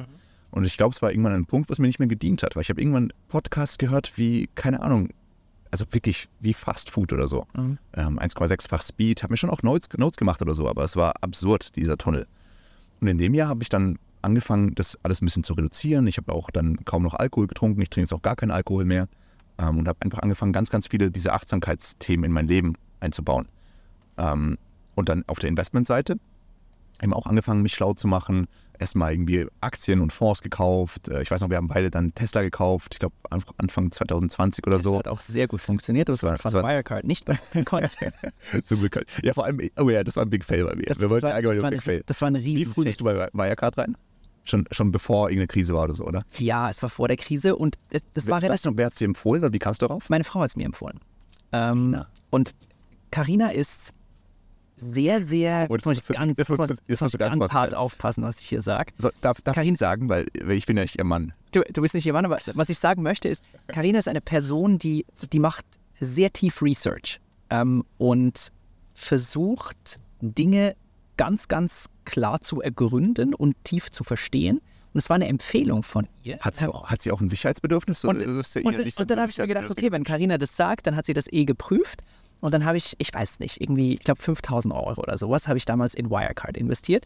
Und es war aus mehreren Gründen rückblickend ultra dumm. Ich hatte keinen Plan. Ähm, ich habe nur auf sie vertraut. Ja. Ähm, das ist in der Vergangenheit oft gut gegangen, jetzt nicht nur mit Karina, sondern generell mit Vertrauen auf Menschen. Aber ganz viele Learnings, die ich daraus gezogen habe ähm, bei Finanzanlagen Invests war, geh nicht nur in eine Einzelanleihe rein mit einem signifikanten Betrag Anlage, bei keine Anleihe, aber ja. korrekt, eine Anlage, ähm, eine Anlage sondern, sondern mach's halt breit und diversifiziert. Hatte ich da schon gemacht, aber ich hatte irgendwie so ein bisschen Lust auf ähm, Einzelwetten. Hat man halt dann einfach. Aber es war, es war rückblickend saudumm, weil ich mir, ich habe mir weder einen Jahresabschluss noch irgendeinen Bericht oder irgendwas über dieses Wusstest du, was Unternehmen. sie machen? Genau. Ja, Ich wusste plus minus, was sie machen, aber ehrlich gesagt wirklich nur plus minus. Und es ist halt eigentlich fatal, wenn du als Gründer, der über Jahre lang all diese Zahlen durchgerattert hat fürs eigene Unternehmen, dir nicht irgendwie eine halbe Stunde zumindest Zeit nimmst, um ein paar Zahlen dieses Unternehmens zu checken, sondern darauf vertraust, DAX-Unternehmen. Äh, Carina hat es auch empfohlen, ja, passt schon. Ja. Super dumm. Wobei die Summe ja noch, also ich finde, Die Summe ist im Verhältnis zu dem, im was Verhältnis wir auch, jetzt heute überschaubar. Genau. Ähm, bei Litzer hätte das, ähm, äh, Jetzt liegt hätte das fast den Ruin bedeutet. ja, ja. Ähm, da hätte ich damals auch nicht so viel investiert. Trotzdem, es war, das war so ein dummer Affekt-Ding rückblickend, der, der mich ehrlich gesagt immer noch so ein bisschen nervt. Okay. Ja, bei mir war es ja eigentlich, ich weiß nicht, ob es schlimmer oder besser war. Ähm, ich war ja so bold. In dem Moment, wo, wo die News rauskam, ich weiß noch, ich, war- ich, ich habe da, da bis dahin von Wirecard fast nichts gehört. Mhm. Ähm, und alle haben immer wieder davon gesprochen, aber es hat mich überhaupt nicht gejuckt, weil ich habe immer versucht, nur in Firmen zu investieren. Ähm, also entweder ich investiere breit gestreut in irgendwelche ETFs oder ich mache meist was mit Robo-Advisern, weil ich will nicht so viel damit zu tun haben. Ich kann mich da sehr in diese Themen verlieren. Ich habe auch mal eine Zeit lang, ich beschäftige mich mit, ähm, ähm, mit Forex, also Foreign Exchange Trading. Ja. Ich dachte, als ich so am Ende meiner Pokerzeit war, dass ich vielleicht jetzt in, in, das in Devisenhandel reingehe, habe da auch, keine Ahnung, sechs, sieben Bücher gebinged und durchgelesen. Ja, ja, völlig verrückt. Wenn du die ganze Zeit diese Linien hast, so, "Ah, die Bell Curve zeigt das und das. Ja. Und, also, nee. Fürs Nervensystem herausragend. Ja, ja, da brauchst du viel Breathwork, um damit Klar, gegenzusteuern. ja. Ja, ich sehe auch schon, ne? Irgendwann Trader, ich sehe das schon passieren. Das dass, wäre dass die wär während eine spannende Zielgruppe für dich. auf, auf jeden Fall, ich habe schon überlegt, aber ich habe da, ich hab da keinen Bock drauf, aber es wäre es wär interessant für die. Ähm, aber auf jeden Fall, dieses Ganze so mit Dinge, wo du analysieren kannst und Marc weiß, ich habe eine leichte Affinität auch für Excel und Ganz Daten. leicht, ganz leicht. Excel und Daten. Aber ich bin dir sehr dankbar, Ma. Ich habe ganz, ganz, ganz viel davon gelernt. Okay. ähm, ja, was mein, meine, meine Post-it-Affinität ist durch Marc. Also Marc hat, man hat mir den Post-it in mein Leben gebracht und ich glaube, ich habe äh, so ein bisschen die, die Excel-Tapeten in mein Leben gebracht. Yes. Ähm, auf jeden Fall, ich versuche nur in Firmen zu investieren, wo ich das Produkt einfach geil finde oder auch was dahinter steckt. Zum Beispiel damals 2020, ich habe schon jahrelang Tesla und Elon Musk verfolgt, hatte halt nie, nie, nie das Geld. Ähm, und irgendwie, ich hatte auch keinen Bock, jetzt mal irgendwie 100 zu investieren. Also das heißt ja auch irgendwie falsch angefühlt. So, äh, was soll ich jetzt 100 Euro investieren? Ähm, genauso auch bei Bitcoin. Ich hatte das erste Mal ähm, von Bitcoin, das war 2013, weiß ich noch. Da war ich beim gratis äh, Training für die Deutsche Bank in London und da habe ich das erste Mal von Bitcoin gehört. Ich habe es ich sofort verstanden. Ich habe sofort verstanden, das wird die Welt verändern. Aber damals hatte ich halt noch nicht mein erstes Gehalt bekommen, hatte davor irgendwie meine 800 Euro Sklavenlohn erhalten. Mit, also Wo war Bitcoin da? äh, ja, muss Dollar. 50 Cent oder ein Euro? Ja, also einstellig Euro oder Dollar oder vielleicht sogar noch Cent, Centbeträge, ja, also ganz, ganz wenig muss gewesen sein. Aber ich habe damals schon die Grundidee verstanden und ich habe es schon genial gefunden. Und ich weiß auch noch mit anderen so drüber gequatscht und ich habe auch mal mir so ein bisschen angeschaut, aber die Einstiegshürde damals Bitcoin zu kaufen war schon ein bisschen höher. Also musste ich schon ein bisschen rein, reinfuchsen. Es gab noch nicht irgendwie Coinbase oder glaube ich zumindest, dass es damals schon gab. Es war noch echt nerdy. Ja. Was mir getaugt hätte, aber ich hatte damals andere Prioritäten. Darum habe ich es nicht gemacht. Aber ich hätte damals locker mal ein paar hundert oder so, vielleicht mal 500 bis 1000 oder so investieren können und dann wäre ich jetzt halt ultra reich. Ne? Ähm, und das, das ärgert mich. Das, und ich will, dass das in meinem Leben nicht mehr passiert, dass ich ein Bauchgefühl habe bei einem Thema und dann nicht zumindest mal einen Tausender reinstecke. Ich sage, ja, das, das fühlt sich irgendwie richtig gut an. Und das konnte ich machen dann zum ersten Mal seit, ähm, seit, seit dem Exit. Und bei mir war es halt Tesla und hat sich auch, hat sich auch richtig gut entwickelt, habe eine fünfstellige Summe investiert und hat sich auch, keine Ahnung, ich glaube 10x oder sowas schon. Habe zwischendurch mal ein bisschen was verkauft. Ähm, aber ich habe auch, ich habe dann auch in Wirecard eben ja, an dem Tag, wo es gecrashed ist, und dann ist an einem Tag, ich glaube, 90 Prozent runter oder so. Und es gab aber noch so Stimmen in den Medien, die, die habe ich gehört, die haben so gesagt, ja, und Bücher müssen schon noch so geprüft werden und so. Und ich so, hm. Was du bullish hast gedacht, Ja, ja. ist günstig rein, Genau. der geht eh wieder hoch. Ich so, hm. Also es gibt ja eine Chance, dass hier gerade der Markt komplett durchdreht. Ähm, und das einfach nur durch irgendwelche menschlichen Dummheiten, das war meine Dummheit, aber so war mein Gedanke da, dass es gibt doch eine, trotzdem noch eine Chance, dass hier gerade völlig oversteert. Und dass einfach wieder Psychologie der Massen, auch ein interessantes Buch, ähm, Psychologie der Massen völlig irrational ist, wie sie meist ist, ne? Aber dass sie recht schnell wieder zurücksnappen, wenn rauskommt, so, ah nee, alles okay. Ich, ich eine, mir war schon klar, die Wahrscheinlichkeit, dass das Ding wirklich komplett gegen Null geht, ist hoch. Aber ich habe eine Chance gesehen, dass die Masse vielleicht gerade wirklich spinnt. Und ich dachte, das, das könnte einen positiven Erwartungswert haben. Und äh, da habe ich, glaube ich, 5K reingemacht. In dem Moment, wo es 90% runter war. Und dann, keine Ahnung, ein, zwei Wochen später ist nochmal 90% runter. also vorhin, Gar ich, ich nichts hab, ja, ja, ich habe dann keine Ahnung, ich weiß gar nicht wer. Aber ja, das, das, das war das erste Mal, wo ich etwas in etwas investiert habe, wo ich keine Ahnung von der Firma, keine Ahnung vom Produkt hatte. Und ich bin sehr dankbar, dass ich mir da, ja, dass ich da ein bisschen Lehrgeld zahlen durfte. Aber die anderen Sachen haben gut funktioniert. Ähm, und dann ich, bin ich ja auch an einen, einen Immobilienmentor rangelangt über, über einen Beachvolleyball-Kumpel von mir.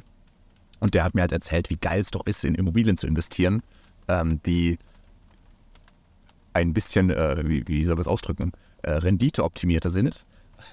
Und renditeoptimiert.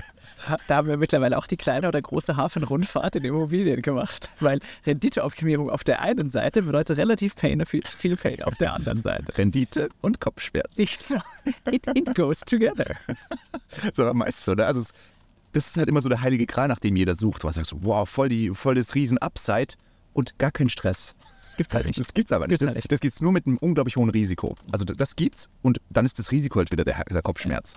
Aber unglaublich große Rendite ist immer ein Invest auf der anderen Seite. Und ich bezeichne es, oder du ja auch ja, gerne als Kopfschmerz. Ja. Ähm, und manche bezeichnen es als einfach hohe Volatilität, aber ist auch wieder Kopfschmerz. Auf jeden Fall renditestarke ähm, Immobilien äh, hat, hat, hat er uns damals äh, klar gemacht und ich habe es mit im Exit durchgerechnet. Das ist ja genial. Äh, Return on Equity ist ja super, wenn man das noch hebelt und, und sonst was. Und ähm, man kann es Also es, es war damals, man muss es ja zeitlich ein bisschen einordnen, ist schon ein geiler Case, weil Ja, ja. die Zinsen waren sehr, sehr niedrig. Das ist doch jetzt noch geil. Ähm, es ist auch jetzt noch ein geiler Case, damals war es noch geiler. Ähm, Zinsen waren sehr, sehr niedrig, die Eigenkapitalerfordernisse der Banken waren relativ niedrig und man konnte sich so in Steine einkaufen, Mhm. die halt sehr attraktiv waren. Weil die Idee bei diesen Renditeobjekten, ich muss schon lachen bei dem Wort Renditeobjekt, ähm, ist, das ist wirklich auf, also die, die finanzielle Seite ist auch geil. Aber was halt passiert ist, faktisch, du hast ein Haus, ähm, was halt primär dann von Menschen bewohnt wird, die vom Amt bezahlt werden. Und das klingt ja erstmal super, weil man denkt, ja cool, dann kommt dir die Miete sicher. ich habe jetzt halt mittlerweile tausend und ein Wege äh, kennengelernt, wie diese Miete nicht sicher kommt. Will, will, willst, willst du ein paar Geschichten aus dem Nähkästchen erzählen? Ich glaube, meine Lieblingsgeschichte ist gerade, also ich, ich habe äh, ich hab eine Immobilie mit neun Parteien und eine Immobilie mit drei und die sind alle im, im, im Saarland. Ähm, und äh, ja, am Anfang habe ich noch selbst gemacht, so diese Verwaltung und habe da halt auch die Menschen kennengelernt und ich, ich will das ja auch, ne? Wir sind natürlich immer in der Bubble, jeder ist in seiner Bubble. Es, es gibt niemanden, der nicht in der Bubble ist. Ich bin auch in der Bubble, wir sind in der Gründerbubble, wir sind in der, wir haben jetzt ein bisschen Geldbubble, wir sind in der, wir leben in Frankfurt Bubble, wir sind in der, wir sind äh, weiße Männer Bubble. Ne? Also es ist einfach die Bubble, in die die wir uns aussuchen, aber die wir auch so ein bisschen reingedrückt werden von der Gesellschaft. Deswegen, ich finde es immer sehr interessant, Menschen kennenzulernen, die in anderen Bubblen sind. Und diese Menschen sind auf jeden Fall in einer ganz anderen Bubble. Es sind halt viele, viele Migranten dort und natürlich haben die ganz andere Herausforderungen, wie wir sie haben. Aber es ist extrem schwierig zu kommunizieren, nicht nur, weil die Sprachbarriere häufig da ist. Also viele von denen sprechen auch null Deutsch. Ähm, und dann mit Google Translate irgendwie dieses Gespräch führen, ist schon echt spannend. Aber dann auch, selbst wenn die Sprachbarriere nicht wäre, ist die, ist halt so, die kulturelle Kultur ist ja. völlig anders. Weißt du, ich sag so, ja, meine Miete ist nicht da und er guckt mich nur so an, so, ja, aber die kommt doch noch. Ist, ja, aber wann? Also, ja, wenn ich mein Geld habe. Und weißt, also solche Dinge. Und da sagt er natürlich halt auf einer Sprache, die ich nicht verstehe und dann auf Google Translate und so, ne? Ähm, Das ist ja noch in Ordnung, das ist ja einfach ein, ein, ein schöner Lerneffekt, weil das Problem bei, den, bei diesen Objekten ist, und das habe ich halt nicht gewusst am Anfang, ich glaube du auch nicht, das stimmt zwar, dass die Miete vom Amt bezahlt wird, aber sehr häufig ist es so, ähm, dass, dass die zuerst es dem Mieter überweisen Mhm. und er muss es halt dir weiter überweisen. Er, er ist dazu zwar verpflichtet, ne? aber wenn er es nicht macht, was willst du machen? Die, diese Personen haben ja auch kein, kein Geld, um irgendeinen Prozess zu führen oder so. Das heißt, selbst wenn du dieses Geld einklagen würdest, Ist einfach nicht praktikabel. Nein, es kommt halt nicht. Das wird halt niemals kommen. Das heißt, das Einzige, was du machen kannst, ist halt den irgendwann mal vor die Tür setzen. Aber vor die Tür setzen heißt halt auch, du musst ein Räumungsverfahren einklagen. Und Räumungsverfahren heißt, ich habe das gerade vor kurzem gemacht, weil ich hatte zwei Miet, ähm, ich mag das Wort nicht, aber es, man sagt ja so, zwei Mietnomaden. Und auch ganz schlimm, zwei, zwei erwachsene Frauen mit Kindern. Also wie eine Wohngemeinschaft, zweier Frauen mit ihren Kindern. Ich denke, alleinstehende Frauen. Und sie sind auch beide deutsch. Ähm, aber die haben einfach irgendwann die Miete nicht mehr bezahlt. Und auch da immer wieder kontaktiert. Und sie melden sich einfach nicht. Also selbst wenn man anklopft, sie machen die Tür nicht auf. Und was machst du da irgendwann? Ne? Also dann, dann, ich habe dann auch echt manche Tage richtig schlecht geschlafen, weil ich so überlegt, was, was mache ich denn mit so jemandem? Dann Mhm. habe ich auch mit, mit anderen gesprochen, die mit diesen Renditeobjekten arbeiten. Und manche von denen drehen, drehen halt den Strom ab. Ne? Aber das ist halt illegal, sowas darfst du nicht machen. Aber natürlich, abends denkst du so, ja, man muss doch so jemand mal ein, ein Signal setzen. Es geht doch nicht, dass die, dass die sich nicht mal melden. Und es, es gibt doch nicht, dass die in meiner Wohnung wohnen ähm, und, und ich nichts machen kann. Mit dem Anwalt gesprochen, also ja, genau, sie können da nichts machen. Ähm, Strom abdrehen, da kriegen sie dann Riesenprobleme, dürfen sie nicht machen. Ähm, was sie nur machen können, ist ein Räumungs Räumungsverfahren. Dafür, das muss am Ende auch der Mieter zahlen. Aber in Vorleistung muss ich halt gehen. Der, der zahlt ja nie. Natürlich Jetzt kommt ja lieber als das Geld. Ähm, und das ist eine Wohnung, ich glaube, irgendwie 900 Euro Warmmiete oder so. Und die haben jetzt insgesamt, ich glaube, 13 Monate, 12, 13 Monate da ohne Miete drin gewohnt, weil so lange das Räumungsverfahren gedauert hat. Also erstmal ein paar Monate, ich, ich mache ja nicht sofort, wenn die erste Miete nicht da ist, ein Räumungsverfahren, sondern erstmal bitten und betteln. Da kam auch mal zwischendurch wieder äh, ein Groschen. Und dann ist so, okay, jetzt kommt es vielleicht doch, ja, ein schmaler Taler. Ähm, und, und also erstmal vier, fünf Monate ist so, so ein bisschen, noch so ein bisschen hin und her. Es scannt gerade jemand deinen QR-Code. Nice. Und dann ab dem fünften oder sechsten Monat, ich so, okay, jetzt ist die Wahrscheinlichkeit doch ein bisschen höher, dass das Geld nicht kommt. Und dann gehst du halt in dieses Räumungsverfahren rein und dann bin ich halt völlig desillusioniert wieder vom deutschen Rechtssystem, weil dann sagt so, ja, sie können nichts machen, außer jetzt eben dieses Verfahren einleiten. Das kostet das, das, das, das und ich weiß gar nicht mehr. Dauert eine Ewigkeit. Dauert halt so lange, wie das Gericht keine Zeit hat. Ja. Und Und- die Gerichte sind ohnehin komplett Genau. überlastet. Also Und dann musst du es halt auch erst noch, erst noch ganz viel Schriftkram und so und beweisen und sie können noch irgendwie Einspruch erheben. Glücklicherweise muss man sagen, sind diese Mieter, ich, ich versuche immer da, weil ich bin natürlich da emotional geladen und ich würde gerne böse Worte auch benutzen, ähm, aber versuche ich halt bei sowas nicht zu machen, weil es sind ja auch Menschen, die das nicht machen, weil sie Arschlöcher sind oder so, sondern weil sie aus ihrer Situation kommen. Die machen das ja nicht, weil sie sagen, und das Matthias werden wir richtig ärgern. So, das passiert ja nicht. Ähm, sondern die sind halt in ihrer Situation, wo sie irgendwie versuchen, auf sich zu optimieren. Was halt nur nicht zu mir passt, äh, zu meiner Optimierung meines Lebens. Naja, aber auf jeden Fall dann dieses Verfahren kostet irgendwie, ich glaube, mittel vierstellig oder so. Habe ich da erstmal halt vor, vordrücken müssen für Anwalt und Gericht. Und dann halt auch noch die ganze Zeit hin und her und oh, sie haben Einspruch erhoben, aber me meist checken sie es gar nicht, dass sie, dass sie so einen Einspruch erheben können, weil dadurch können sie noch einiges an Zeit erkaufen. Und, wenn sie, und dann habe ich den Titel erhalten und ich so, okay, cool, können wir es jetzt so räumen. Nö. Jetzt müssen wir gucken, ähm, ob man denn einen Gerichtsvollzieher Zeit hat. Und der Gerichtsvollzieher kostet dann noch mehr Geld. und, dann, und dann hat es wieder zwei Monate gedauert, bis der Zeit hatte, um anzurücken. Und Go- Gott sei Dank hat es dann funktioniert, aber ich, und dann musst du ja auch noch das Zeug, was die in der Wohnung haben, muss ich ja auf meine Kosten räumen, aber ich muss es erstmal noch aufbewahren, weil sie haben noch so und so viel Zeit, es zu holen. Also ich kann natürlich auch was verpfänden, aber was will ich verpfänden bei diesem, bei diesem Müll? Also da gibt es ja nichts. Aber ich muss theoretisch halt noch so und so lange aufbewahren, weil vielleicht ist ja noch ein, ein Familienerbstück Stück darin und, sie haben, und dann könnten sie gegen mich klagen, wenn ich es weggeschmissen habe oder so. Und diese absurden Dinge, ne, hast du halt im Renditeobjekt. und, und dann ist es lustige gewesen, irgend, also sind viele lustige Dinge mit, mit diesen Damen passiert, aber die, die konnten auch irgendwann ihren Strom nicht mehr zahlen. Und man sieht, und dann hat die Stadt den, den Strom verblombt bei denen. Und da denke ich so, wie können denn Eltern mit kann man Kindern, wohnen ohne Strom. wie kann man denn ohne Strom wohnen mit Kindern? Das ist echt, also schon wieder faszinierend, ne? da kann man schon wieder lernen von. Wie geht das? Keine Ahnung, haben die Powerbanks, die sie dann irgendwo im Bahnhof laden oder so. Also ich weiß gar nicht, wie es funktioniert, aber die Stadt hat gesagt, nee, deren Strom ist gesperrt. Und dann war der mein Gedanke, okay, kannst doch ohne Strom nicht wochenlang in der Wohnung leben. Das geht doch einfach nicht. Die sind doch nicht mehr da. Weil ich hatte schon mal einen anderen Mietnomaden, der ist einfach ab, abgehauen. Hat aber alle Heizungen voll aufgedreht, alle Lichter angemacht. Abgehauen. Und, ähm, und dann irgendwann wegen Gefahr im Verzug, weil du auch, den, wenn du den nicht erreichst, dann kannst du ja auch die Tür öffnen. Ähm, und auch da war die Idee, okay, keine Ahnung, was soll man die Tür aufmachen? Aber da hat der Hausverwalter auch gesagt, so, ja, da kommst du wieder in Teufelsküche, wenn du, wenn du das machst. Wenn sie doch da sein sollten, können sie dich anzeigen wegen Hausfriedensbruch. Okay, gut, dann gehen wir mal davon aus, dass die Damen wochenlang ohne Strom in dieser Wohnung sind. Ähm, ja, und wir jetzt halt sie trotzdem normal räumen müssen.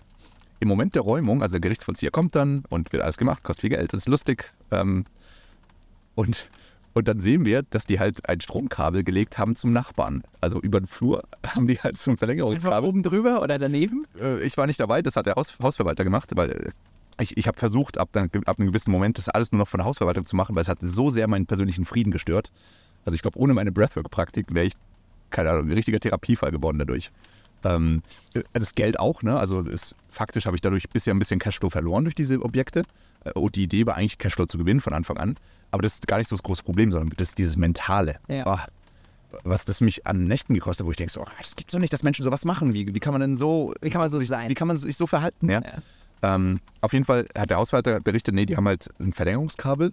Ich vermute, die haben ihre Wohnungstür offen gelassen, so ein Spalt. Und der Nachbar auch, weil die waren beide im, im obersten Stock. Und da haben dann halt Strom von ihm bekommen. Und dann, weil die Stadtwerke waren schon mal auch interessiert, so, wie kann denn das sein, dass die noch wo gewohnt haben, weil wir dann den Strom abmelden mussten, das für den, unseren nächsten Mieter. Und die haben dann auch am Telefon irgendwie so gefragt, so, ja, aber wie kann das sein? Und, ähm, und dann haben wir gesagt, ja, die haben vom Nachbarn den Strom genommen. Und ich weiß gar nicht, ob die da irgendein Datenrechtsthema jetzt gebrochen haben oder so, aber die, die Person, die das berichtet hat von, von den, vom Stromanbieter oder von Stadtwerken, oder ich weiß nicht, hat dann auch gemeint so, hm, aber dieser Nachbar hat doch auch keinen Strom. Dann wirst du wieder, hat keinen Strom. Es hat eigentlich beide keinen Strom getrennt. Er hat es nochmal geklärt. Die, dieser Nachbar hat auch seit Wochen oder Monaten seinen Strom gesperrt bekommen, weil er die Rechnung nicht bezahlt hat. Weil was man wissen muss, ist, ähm, die, die Miete zahlt zwar das Amt, aber den Strom muss man noch selbst zahlen. Ja. Ist zwar meist nicht viel, ne, aber es sind tro- trotzdem ein paar Dutzend Euro im Monat und manche dieser Menschen haben auch das, dieses Geld nicht oder wollen es dafür nicht au- ausgeben. Und der hat auch schon seit Monaten seine Stromrechnung nicht bezahlt, deswegen haben sie ihm Strom abgestellt und, die, und den Stromanschluss verblombt im, Ker im Ke Keller. Und die so, ja, aber der, sein Strom ist doch verblombt, der kann doch gar keinen Strom haben. Aber dieser lustige Mann hat einfach seine die Blombe abgenommen, hat den Strom immer wieder angeschaltet. Und das hat er zwei, dreimal gemacht. Und hat den Strom, den er von den Stadtwerken geklaut hat, seinem Nachbarn noch geschenkt. also eigentlich schon wieder fast ein bisschen Robin Hood-mäßig, ne? Und dann, und dann, und dann, und dann denke ich so, okay, und was, aber, aber, aber die Miete kriegen wir von dem. So, ja, weil die, weil die, weil die, weil das Arbeitsamt an uns direkt überweist. Also er, er kriegt es nicht, sondern die müssten es. Sondern Das ist ja- auch mein, mein Learning. Also wenn, wenn ihr in Renditeobjekte geht, dann ihr müsst im Vertrag aufnehmen, dass, dass die, Dass die Miete dass- direkt dass- auf dass dein Miete- Konto geht genau, und nicht an den Mieter. dass es gar kein Mittler sein kann. Ähm, weil allzu häufig ähm, verschwindet das Geld, wenn, wenn es da, da dazwischen ist. Ähm, auf jeden Fall, der, der hat den Strom nicht bezahlt und dann ich so, okay, muss ich mir jetzt auch Sorgen machen, weil ich meine, der, weil das ist ja auch eine Straftat. Also wenn du so eine Blombe aufmachst, das kann, glaube ich, sogar Freiheitsstrafe bedeuten irgendwann. Ähm, und dann so, okay, muss mir jetzt auch hier Sorgen machen, noch einen neuen Mieter zu suchen, müssen wir jetzt nochmal eine Räumungsklage machen, aber ist ja schwierig, weil ich kriege ja die Miete von ihm. Was machst du jetzt da? Ich weiß genau, der macht was Illegales, zahlt aber seine Miete an mich oder das Amt zahlt die Miete. Es ist ja nur eine Frage der Zeit, bis da irgendeine Scheiße passiert. Und was muss ich jetzt hier machen? Und dann hat, hat mein, mein Hausverwalter auch gesagt, so ja, und die haben jetzt wieder seine, seine, äh, seinen Strom verblombt. Und wir wissen ganz genau, der wird irgendwann diese Woche in den Keller stapfen, die Kellertür wieder aufbrechen, weil er hat immer die Kellertür irgendwie mit der Kreditkarte oder so aufgemacht, weil die ist abgeschlossen, da kann er nicht rein. Hat immer die Wird die Keller- Blombe wieder wegmachen? Genau, wird die Blombe wieder wegmachen. Und dann irgendwann wird halt die Polizei kommen und den guten Mann mitnehmen und ins Gefängnis setzen, weil er darf es nicht machen. Und dann ist die Frage, kriege ich dann weiter mein Geld für die Wohnung und weißt du, Du safe nicht. ich habe keine Ahnung, ne? aber das sind halt diese Dinge, die die ganze Zeit passieren.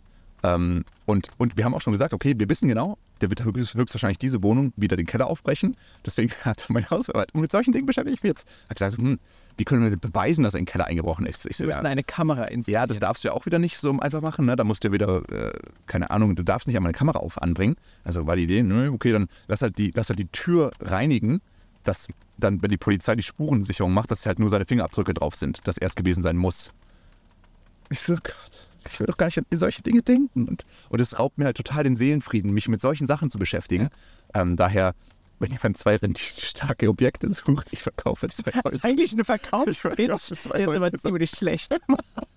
Nein, die Rendite ist gut, aber der Kopfschmerz. Also sowas hätte ich halt gemacht mit Anfang 20. Ne? Ja. Also mit Anfang 20 hätte ich noch auf sowas Bock gehabt. Weil, keine Ahnung, da machst du halt im Jahr vielleicht deine 20.000 Cashflow-Profit oder so mit diesen zwei Objekten. Ist ja auch ein gutes Geld, ne? aber mit den anderen Opportunitäten, die ich jetzt habe, ist es halt nicht im Verhältnis zu dem, was mich runterzieht immer wieder. Ich, und ich kriege einen Anruf, ich habe auch schon vor kurzem eine Mail bekommen, so, Matthias, der Mieter XY hat mich angerufen und mich als Arschloch beschimpft. Liebe Grüße, dein Hausverwalter. was soll ich jetzt damit machen mit dieser Information? Was soll ich jetzt machen? Und davon kriege ich halt wöchentlich so Sachen. Also, der hat gesagt, ich sei ein Arschloch. Und ein Mieter hat einen anderen schon mit dem Messer bedroht. Ähm, so, was, Andere haben gegrillt in der Wohnung. ja, haben Feuer gegrillt und haben, haben, haben, Brot. haben das Haus fast angezündet. Äh, Der eine, der eine hat angefangen, Tauben zu züchten auf seinem Balkon, also wirklich einen Taubenschlag äh, aufgebaut. und, und die anderen haben sich halt beschwert, dass es alles voller Taubenscheiße drin ist. Und dann mussten wir ihm einen Brief schreiben, das Anbringen von Taubenschlägen auf dem Balkon ist nicht gestattet. Aber mal mit, mit all diesen, und wir können wahrscheinlich noch zwei Stunden weiter Geschichten erzählen äh, zu diesen Objekten, würdest du immer mit dem heutigen Wissen Auf wieder so machen Fall. oder auf gar keinen Fall? Auf gar keinen Fall. Auf gar keinen Fall. Also ich habe sehr, sehr viel Geschichten, ich muss euch drüber das Beste ist. Ich habe halt super viel. das ist eine Spitze des Eisbergs. Das habe ich nur die Spitze des Eisbergs. Das ist wie so ein emotional Release für mich. So viel Traumata aufgebaut durch diese. Äh, Oh Gott. Ähm, nein, ich will es auf gar keinen Fall wieder machen. Ähm, du hast ja auch in, in, in, äh, in, Neu in Neubauobjekte investiert. Und ähm, das ist ja auch interessant. Ne? Da verdienst du ja zwar kein Cashflow, aber verdienst halt Steinwert. Ähm, und ja, Das ist ein anderes Game, das ist nicht so renditestark äh, wie, die, äh, wie die Objekte, in, du, in die äh, du investiert hast, aber ähm, es ist mit viel mehr Seelenfried behaftet. ähm, ich habe auch meine Themen und ich habe auch äh, ein Mehrfamilien. Du hast ja auch ein Renditeobjekt. ähm, und äh, da hab- da könnt ihr auch ein paar Geschichten zu erzählen. Ähm, die werden von deinen zehnfach getoppt, aber es ist, ist eine spannende Lernreise, wie du eingangs gesagt hast. Und wenn man neu an etwas rangeht, ähm, im Wissen nicht alles abgeklärt zu haben, sondern mal, let's give it a try und lass mal schauen, was passiert. Es war bei Litzer nicht anders. Wir hatten keine Ahnung, was da auf uns zukommt. Wir haben es gemacht. Ich bin heute ultra dankbar, dass wir es gemacht haben, aber es war genauso knüppelhart und anstrengend, oft auch super lustig. Aber es ist halt so, wenn man nicht mit allem geprüft mal reingeht, um rauszufinden, wie funktioniert es da. Und ich glaube auch hier die Herausforderung ist, ich, wir hatten ja einen Mentor, ne? das ist auch ein geiler Typ. Ähm, äh, Shoutout an Jan, also ist ein super Typ. Und das ist auch alles, was uns gesagt hat, alles korrekt. Ähm, die, sind, die sind hochlukrativ, du hast da Arbeit mit. Das Ding ist, er ist ein anderer Typ als ich und ich glaube auch ein anderer Typ als, als du. Er ist viel mehr hands-on bei diesen Sachen. Der hat kein Problem, da an die Tür anzuklopfen und zu sagen so, hey, wo ist mein Geld? Was ist los, wo ist mein Geld? Ich habe da keinen Bock drauf. Ich habe keinen Bock, nach Saarbrücken 200 Kilometer zu fahren und anzuklopfen, um, um wegen 450 Euro Miete irgendwie äh, da irgendwie in diesen Konflikt reinzugehen. Ja. Er, er, er, er reibt sich an diesen Dingen. Ja. Äh, Und, und ich glaube, ich weiß nicht, ob es ihm Spaß macht, aber es macht ihm zumindest nicht so viel aus wie mir. Ja. Und deswegen, das war de, das, der Grundfehler, den ich gemacht habe. Ich habe mir die Zahlen angeschaut, super. Äh, Ich habe mir die Objekte angeschaut, guter Preis. Ich habe mir, ich hab mir auch angeschaut, was er gesagt hat, so ja, und hin und wieder muss man halt mit denen in Kontakt gehen und so. Ist okay, hin und wieder muss ich mit denen in Kontakt gehen, mache ich mit dem Hausverwalter. Was ich nicht wusste, Hausverwalter ist extrem schwierig, wenn du, wenn du ähm, Wohnobjekte hast, wo du einen geringen Quadratmeter ähm, Mietpreis hast, weil die Hausverwaltung, die braucht halt einfach eine, eine gewi- gewisse, gewisse Summe, sonst macht es für die keinen Sinn. Ähm, und da jemanden zu finden, der gut ist und das auch zu einem Preis macht, dass es wirtschaftlich überhaupt noch Sinn macht, Ja. ist nicht einfach. Und da bin ich auch dankbar. Ich habe auch einen gefunden, der macht das, der macht das gut. Ähm, aber es hat eineinhalb Jahre gedauert. Und auch jetzt, auch obwohl der es gut macht, natürlich mit diesen Dingen muss er trotzdem auf mich zukommen. Ne? Mit, sollen wir die Tür mit Alkohol reinigen, um die Fingerabdrücke aufnehmen zu können, wenn wir dann die Polizei rufen? Äh, Schwachsinn, Mann. der werde ich ja trotzdem beansprucht. Ne? Und, und, und Jan, ähm, der hat halt mittlerweile ähm, eine dreistellige Anzahl Wohnobjekte und für den ist es, das ist halt sein täglich Brot. Ne? Die, die, die, dieser Struggle. Er wird damit halt auch sau viel Geld verdienen. Ähm, und hat halt für sich diese Entscheidung wohl gefällt. Das, er, hat, er hat da wahrscheinlich seine, seine, seine mentale Barriere irgendwo gebaut. Und okay, das, das ist aber eine Rolle, die ich jetzt spiele. Ich bin hier halt der, ich bin hier halt der, der, der harte Vermieter. Und der ist, der ist total süß und lieb, ne? Aber ich kann mir vorstellen, bei einem Vermieter, der geht halt hin und macht da ganz klar deutlich, Ja. hier, das, äh, So funktioniert es nicht. so funktioniert das nicht, mein Freund. Geil. Und ich bin dieser Typ nicht, ne? Ich habe da keinen Bock drauf, weil Ja, und du willst ihn auch nicht sein. nee, ich will, ich will, ich will auch, genau, aber das ist auch noch die Frage, ne? weil manche, in, manche Rollen will ich auch reinwachsen. Genau. In manche Rollen möchte ich ja lernen. Aber das ist eine Rolle, die, die, die resoniert nicht mit mir. Das möchte ich nicht machen. Ja. Und das war halt der Grundfehler. Aber es gibt Menschen, die finden das geil. Die haben, da- die haben, die haben, da, die haben da Bock auf dieses, dieses Street-Game. Ähm, die, die wollen da ein bisschen sich reiben, finden es auch ganz geil, mal irgendwie so ein bisschen hier mal einen Deal zu striken und so. Ähm, und da, ja, schreibt mich gerne an. Ne? Also ich, die Objekte, die sind, die sind lukrativ. Ähm, aber es muss halt jemand sein, der auch Bock hat, sich da, sich da rein, rein, rein zu verletzen. genau, aber das, das war auf jeden Fall nach dem Exit mit das Größte, was ich gelernt habe. Ähm, und das, das läuft es auch an sich, ne? aber es ist halt riesen. War ein Riesenstruggle. Ja, ja, Ja. Riesenstruggle. Ist auch jetzt, jetzt noch immer wieder mal mit diesen Sachen. Aber ich kann immer mehr drüber lachen, also. Ja. Das, das zeigt ja auch so ein gewisses Detachment oder ein über dem Ding stehen, was ja, was ja natürlich gut ist. Ja. Jetzt haben wir über Dummheit Immobilien gesprochen, Dummheit Finanzmärkte. Was haben wir noch für Dummheiten? Krypto. Oh Gott. Erzähl mal, Marc, was hast du so bei Krypto gemacht? Also vielleicht, vielleicht zum Kontext. Ähm, ich glaube, ich habe dich so ein bisschen auf den Zahn gebracht, ne, damals. So. Ich habe Du, du hast mich da schon mit motiviert. Ich muss Mhm. sagen, meine Frau war auch früher dran, hat mich auch mit motiviert. Ich habe gesagt, ja, okay, ich, ich beschäftige mich mehr damit, weil es hat mir ehrlich gesagt nicht so viel gesagt, hat mich auch nicht so interessiert. Ähm, aber wir sind dann, du deutlich früher, ähm, beide in verschiedene Kryptowelten eingestiegen. Ähm, und irgendwann, ähm, um einen weiteren hässlichen Fail von mir äh, preiszugeben, ich habe ich hab mich für Miner begeistert. Das sind da ähm, viele Gespräche drüber. Ich habe gesagt, Marc, Headache und so, ne? wirklich Headache. Wirklich Headache. Nicht, Du so, ja, aber Rendite. ich war, ich, war, ich, ich war geschliffen von äh, Renditeobjekt Immobilie im Übertrag auf Renditeobjekt Kryptominer. Heißt, Rechenmaschinen, die komplizierte Formen lösen und in dem Prozess neue Währungen schürfen, also zum Beispiel neue, äh, neue Bitcoins oder neues Ether. Darf ich es ganz kurz erklären? Ich bin ja Informatiker und ich Bitte. möchte, ich möchte die Welt immer wieder hellen, weil ich bin, bin ja weiterhin begeistert und ich liebe Krypto und ich glaube auch, dass es das Ding ist, was die Welt extrem verändern wird, mehr noch als äh, viele andere ähm, Dinge, die gerade technologisch passieren. Ich glaube, Krypto wird unsere Welt mehr ver verändern als äh, Elon, der uns zum Mars bringt. Ich will, ich will auch zum Mars und so, ist auch mega, aber ich glaube, Krypto ist viel wichtiger, als jetzt irgendwie multiplanetary zu werden, weil damit ganz viele demo demokratische Dinge passieren können. Ähm, was ein Miner im Prinzip macht, ist auf eine gewisse Weise, auf eine gewisse Weise ähm, gibst du dem Netzwerk Rechenleistung. Ähm, und so kann das Netzwerk im Prinzip sicher sein, schnell sein, also je nachdem, was, der, was, was das Gerät macht. Und auf eine gewisse Weise bekommst du dafür eine Belohnung aus dem Netzwerk. Und die Belohnung des Netzwerks ist normalerweise als Lotterie veran äh, veranstaltet und kann halt sehr interessant sein. Also wenn du halt ein Gerät hast, was Ganz finanziell sehr kann, interessant. kann inter- finanziell. Und fürs, fürs Netzwerk Fürs ist es auch Netzwerk auch. Also das ist wirklich ein Win-Win. Am Ende verliert eigentlich nur so Sustainability, weil es halt noch sehr, sehr, recht, sehr stromintensiv ist. Ja. Aber sobald dann auch Strom noch irgendwie nachhaltig er- erzeugt wird, ist es einfach nur ein geiles Ding. Und ähm, im Prinzip, das, das funktioniert so lange, wie dein, äh, die Anschaffungskosten deines Geräts und deine laufenden El Elektrizitätskosten geringer sind, als was du ver vermeintlich an, äh, an Gebühren aus dem Netzwerk erhältst. Und die Gebühren aus dem Netzwerk bezahlt das Netzwerk normalerweise in der Währung des Netzwerks, also zum Beispiel Ethereum. Das heißt, umso höher der Kurs von Ethereum ist, so umso höher ist deine Gebühr. Aber normalerweise heißt auch, dass umso mehr im Spiel mitmischen. Das heißt, der Markt reguliert sich immer wieder ein bisschen, aber es gibt immer Zeitpunkte, wo der Markt gerade noch nicht hinterher ist, obwohl der Kurs gerade extrem gut ist und du recht viele Gebühren bekommen könntest. Das ist noch ein bisschen komplizierter als das, aber so in a nutshell. Und ich glaube, zu dem Zeitpunkt, als du rein wolltest, gab es gerade eine schöne Möglichkeit, äh, ein renditestarkes Objekt sich Es, zu es angeln. wäre eine sehr schöne Möglichkeit gewesen, theoretisch. Ähm, ich habe mich da ausgetauscht in Telegram und Co. mit ähm, Entwicklern von solchen Minern. Es war ein deutscher Entwickler, mit dem habe ich ein paar Mal hin und her geschrieben. Ich bin aber leider auf eine, und das, das trifft mich immer noch heute, auf eine Scam-Seite reingefallen. Und jetzt muss man dazu sagen, ich beschäftige mich mit Websites auch in der Creation, nicht nur im Konsum, schon seit 14. Und ich kenne mich aus mit, wie WordPress, äh, Shopify und so weiter aufgebaut sind und hatte dann irgendwie in einem Anflug, wir waren zusammen auf Teneriffa, ich erinnere mich, Stimmt, ich ja. dachte, okay, das machst du jetzt einfach. Ähm, Das guck- machst du jetzt. Wirklich, das machst du jetzt und guckst, was da passiert. Und dann habe ich damals, ich glaube, das waren etwa 8 Ether äh, zu einem Kurs von je, ich glaube, etwa 3000 Euro each.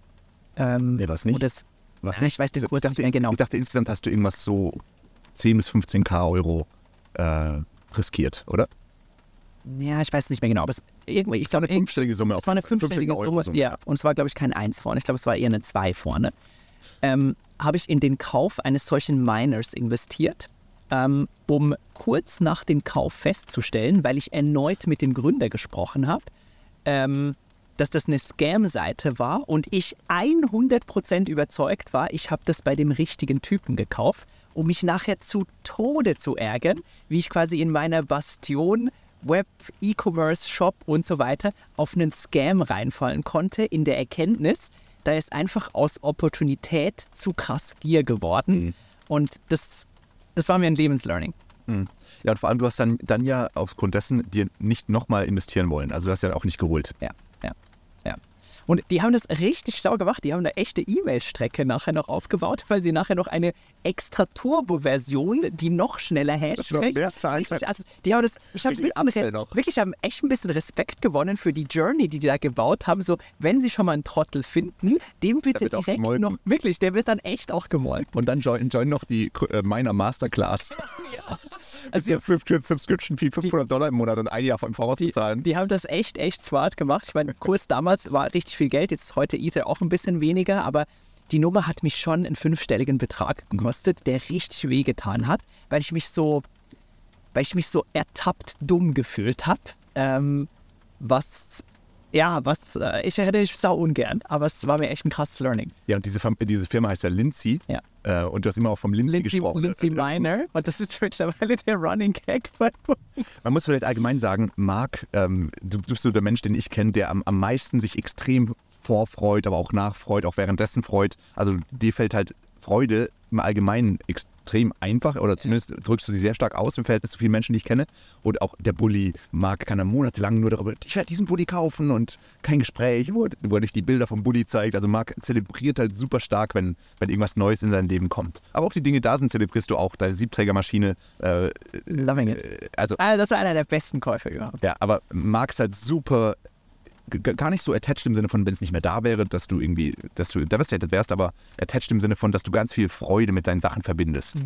Ähm, und sowas halt auch mit dem Lindsay. Auch wochenlang Marc in jedem Gespräch, wo wir, wo wir waren, so, ja, der Lindsay kommt bald und, und ich, ich habe hab das durchgerechnet, hier ist mein Excel, schaut mein Excel an, wie der, wie der Lindsay profitabel sein wird. Wirklich, ich, ich habe noch überlegt, andere mit anzustiften Ja, du wolltest ja auch mit reinzubringen. Genau, Matthias genauso. Du, du wolltest ja, dass wir uns noch irgendwie irgendwo ein, Räumchen anmieten Ja, äh, dass mit dem dass- Hausmeister, der, der die wir so eine- wieder an und an, anschaltet Eine und so. Farm bauen oder Dass wir eine kleine Farm bauen. Die Gedanken gingen schnell groß. Ja, aber jetzt auch so ein bisschen das Wort Lindsay, der, der, der Lindsay-Fail. Der Lindsay-Fail, ja.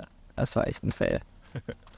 Aber ein wichtiges, ich meine, Fail ist jetzt, man kann rückblickend easy, äh, easy drüber lachen. Ja, das hat ein Risiko genommen wieder mal. Ne? Ja. Also wir nennen ja immer alles nur ein Fa In dem Moment, wo wir eine Entscheidung fällen, äh, wir sind ja nicht blöd. Ne? In, dem, in dem Moment machen wir unterbewusst und hoffentlich auch bewusst irgendwelche Wahrscheinlichkeitsabschätzungen.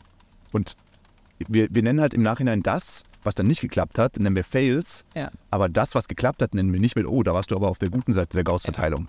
Ähm, das halt, so, so ticken wir leider in unserer Gesellschaft. Ne? Anstatt zu sagen, so, oh, ne, ähm, ich habe meine, ich, du hast ja deine Due Diligence trotzdem gemacht. Ja. Du sagst jetzt im Nachhinein, dass du gewisse Dinge noch hättest besser prüfen können. Ja, so what, das kann man immer. Ne? Also es gibt kein, ich habe es zu Ende geprüft. Das gibt es einfach nicht. Ähm, weil selbst, selbst wenn es der Typ gewesen wäre, mit dem du geschrieben hast, hätte immer noch sein können, dass er auch ein Scammer ist. Ne? Ja. Hätte ja auch die Miete nicht bezahlen können oder das Ding einfach nicht schicken können. ich finde halt, ähm, wir dürfen unser Leben nie optimieren, um ähm, Illegales auszuschließen. Wir sollten die Wahrscheinlichkeit extrem verringern, dass jemand anderes was Illegales macht, aber wenn jemand wirklich gegen Gesetze und gegen starke gesellschaftliche Normen verstößt, ist es extrem schwer dagegen anzugehen. Ich glaube, wenn man dagegen angehen will, würde man sein also im Sinne von, ich schließe aus, dass mir jemals sowas passiert. Dann, dann musst du dich ja einschließen. Also in dem Moment, wo du dich nicht darauf verlässt, dass Menschen einigermaßen nach einem Kodex vorgehen, ähm, dann, dann hast du selbst verloren. Deswegen, ich nehme lieber, immer lieber dieses kleine Risiko, dass ich auch mal gescrewt werde. Ja. Ähm, sei es bewusst oder unbewusst. Ne? Viele Menschen screwen uns ja auch ohne, ohne es. Also, wir, wir merken es vielleicht gar nicht so. genau. Ja. Ich, manche würden bestimmt auch sagen, dass ich sie schon mal gescrewt habe. Ja. Obwohl ich von meiner Seite aus denke, nee, ich habe doch völlig integer gehandelt. Ja. Aber ich habe halt aus meinen Werten integer gehandelt und die, die, die Werte des anderen können halt völlig anders sein. Und deswegen würde er das, was ich gemacht habe, als, als vielleicht sogar, ich glaube nicht, dass mir jemals bei irgendjemand was, was Kriminelles vorwerfen würde, aber zumindest würde jemand anderes vielleicht sagen, das war nicht integer, was du gemacht hast. Und ich würde darum sagen, nein, es war völlig integer.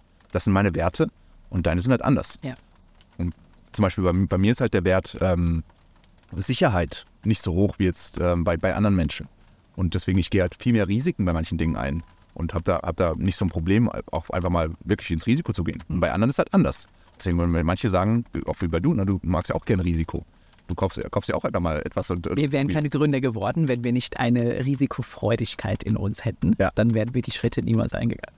Und darum, ich liebe es, äh, Fails zu machen, Ja. weil das bedeutet, dass ich, dass ich die volle äh, Wahrscheinlichkeitskurve spiele. Ja. Und, und nicht die, die, die, diese, die, weil sobald du das eine Eck wegkappst, kappst du auch das andere Eck weg. Und dann bist du in der Mitte der, ja. in, bist du in der Mitte der Verteilungskurve und die ist für mich persönlich einfach Ja, ich mag das Bild. saulangweilig. Ja.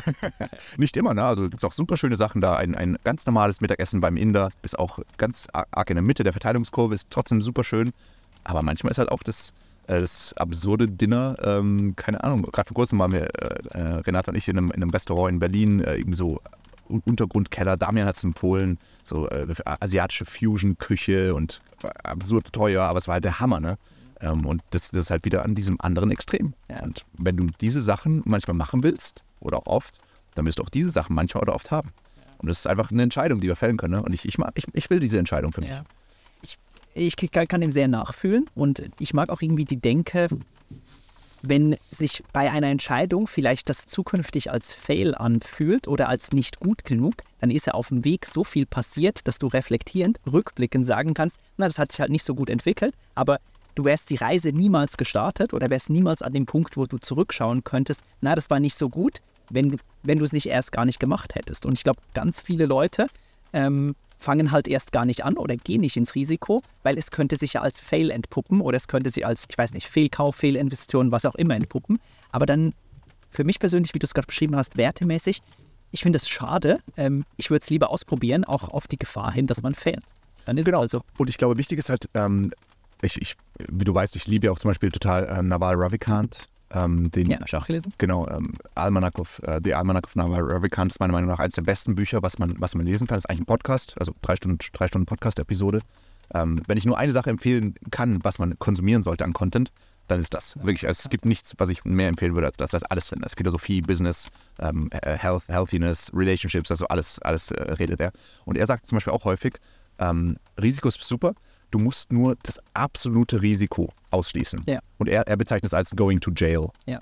Going to jail ist einfach meiner Meinung nach eine Metapher für Dinge, die dich wirk die wirklich deine Existenz gefährden würden. Ja. Also das wäre zum Beispiel eine, eine ich weiß nicht, ob man eine komplette Privatinsolvenz da schon reinzählen würde, weil gerade in Deutschland kann man auch mit einer Privatinsolvenz noch einigermaßen ein Leben führen. Das ist nicht so geil, aber es gibt vielleicht Szenarios, wo man, wo man sagen würde, okay, dieses Risiko, wir sind das Risiko auch damals mit der Bürgschaft gegangen, würde ich jetzt nicht mehr. Ja. Aber als junger Wilder würde ich nicht unbedingt ausschließen, dass man auch mal Bürgschaften eingehen könnte. Aber was man nie, nie, nie machen darf, meiner Meinung nach, und jemand, andere haben andere Werte und sagen sie das vielleicht anders, jeder hat andere Grenzen, aber meiner Meinung nach niemals etwas, was in einer Form illegal ist, dass du tatsächlich ähm, eingesperrt werden könntest. Für, für, also so jetzt die Wirecard-Menschen oder so, was da passiert ist. Einfach wirklich eine, eine, eine richtige Straftat und niemals etwas, was dich körperlich so gefährden kann, dass du mal querschnittsgelähmt würdest oder so. Ja. Aber auch das ist wieder schwer zu sagen. Ne? Wir waren auch auf dem Skydive vor kurzem. Und natürlich könnte theoretisch der Sch Fallschirm nicht aufgehen und Mhm. na gut, dann bist, du nicht, dann bist du wahrscheinlich eher tot als querschnittsgelähmt.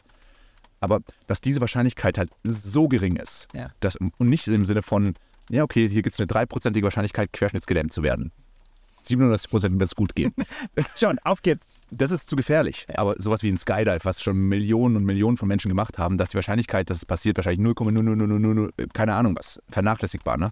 Das, das heißt, das zählt für mich nicht. Aber sobald es eine überschaubar messbare Wahrscheinlichkeit ist, dass sowas existenziell Schlimmes passiert, Ja. das darf man nicht machen. No. Dafür ist auch diese Upside es nicht wert, Mhm. dass du einmal mit, keine Ahnung, was weiß ich, ersetze jetzt diesen Namen durch dein Idol, was weiß ich, dass du, dass du Michael Jackson aus, äh, aus seinem Tod äh, wieder aufleben lassen kannst und mit ihm einmal whatever machen kannst, ne? mit ihm arbeiten kannst oder so. Das ist es nicht wert, das Risiko einzugehen.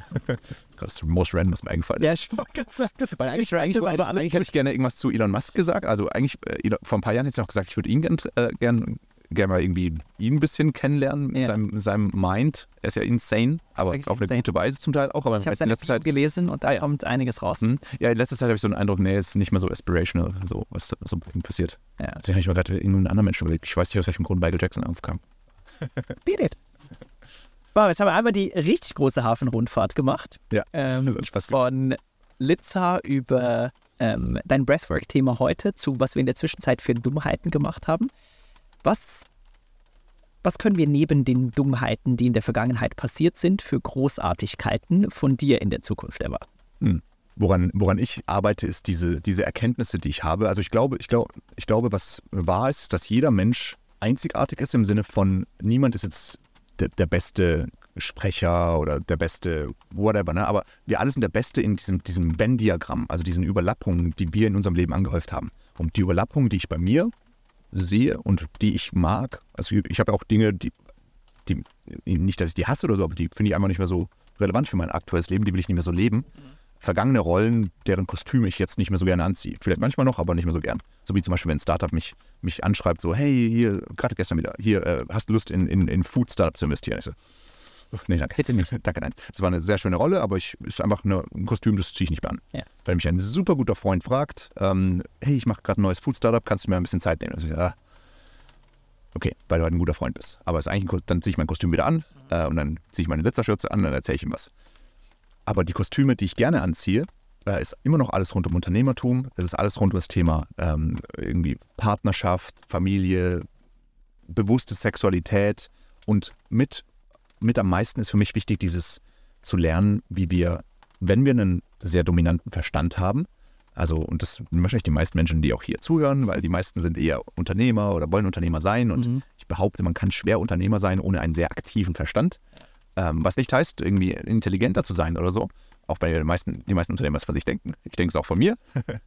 ähm, aber ähm, da, dass der Verstand häufig so dominant ist, dass wir andere Dinge ähm, ein bisschen aus der, aus der Balance kommen lassen. Wie gerade zum Beispiel mal runterkommen. Einfach kann ich mal alleine sitzen und einfach nur irgendwie in Stille sein oder kann ich mal irgendwie ein ruhiges Musikstück anhören und muss nicht die ganze Zeit hier voll auf die Neune sein Mhm. oder auf die Zähne. Ähm, das heißt, alles rund ums Nervensystem, ähm, dass wir bewusst durch unser Nervensystem steuern können. Äh, nicht nur unbewusst, dass wir nicht die Außenwelt das machen lassen, sondern wir selbst. Und es eben durch Breathwork, durch Meditation, ähm, durch, durch auch somatische Dinge, also auch durch Bewegung kann man viel machen. Das sind die, die Sachen, für die ich mich am meisten begeister. Habe ich irgendwas vergessen? Ich liebe auch Krypto und so, aber das ist jetzt zum Beispiel, da, da, da, da passt da nicht so rein.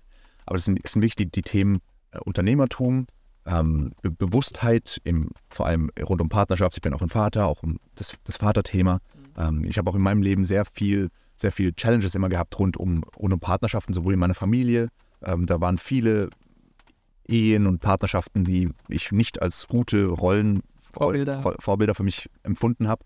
Jetzt im Nachhinein sehe ich, da habe ich auch viel Wertvolles gelernt, auch so einfach Dinge, wo ich, wo ich was für mich herausfinden will, wie ich meine Beziehungen, also sowohl die romantische, aber auch mit Freunden und so weiter, wie ich die führen möchte. Und, ähm, und das Ganze eben auch mit, ich, ich liebe halt auch äh, alles rund um, rund um Musik, Technologie und in diesem ganzen 3, 4, 5 Klang ähm, baue, ich, baue ich ein Produkt. Und es wird im Prinzip eine Art, also wir sind schon drin, baue das mit meiner Partnerin, mit Renata zusammen. Ähm, es wird im Prinzip eine Art Calm oder Headspace, ähm, also einfach eine Art Meditation, äh, geführte Meditation, aber mit Breathwork Mhm. und mit, mit ineinander gemischte Musik. Das, äh, ich sage immer ganz gerne, du bist ganz, danach unsicher, ob du gerade eine, eine Achtsamkeitsübung gemacht hast oder ob du bei, einem- äh, oder, oder ob du bei einem Konzert warst Mhm. oder ob da gerade ein DJ war.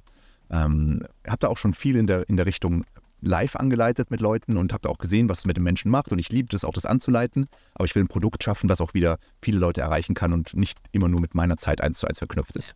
Und deswegen, ich, ich fuchse mich auch gerade in Musikproduktion äh, ein und ähm, Voice Recording, dann verschiedene Atemrhythmen finden, gute Musiktracks zusammen kuratieren und dann überlegen, wie wir dieses, dieses Produkt dann äh, auch, auch an den Mann und die Frau und die, weiß noch nicht, ob die Kinder am Anfang ist vor allem eher in Richtung romantische Beziehung gepolt. Dass Menschen lernen können, wie, wie sie, wenn sie, äh, wenn sie morgens aufwachen, erstmal vielleicht sich kurz in, in, in, in, in eine kleine ähm, Zeremonie ist immer wieder ein Wort, mit vielen nicht resonieren wird.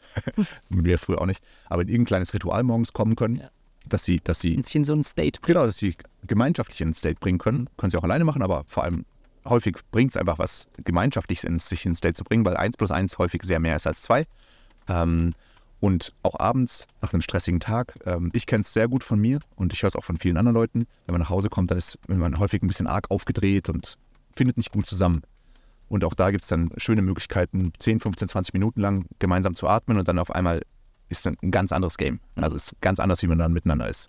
Und das hilft mir viel und ich baue jetzt daraus ein Produkt, einfach weil ich mehr für mich lernen will und sehr, sehr große Lust habe, das auch wieder in ein Unternehmen zu packen. Mega, mega spannend. Ich bin sau gespannt, war. Und Äh, Podcast machen wir auch zu, zu diesem Thema. True.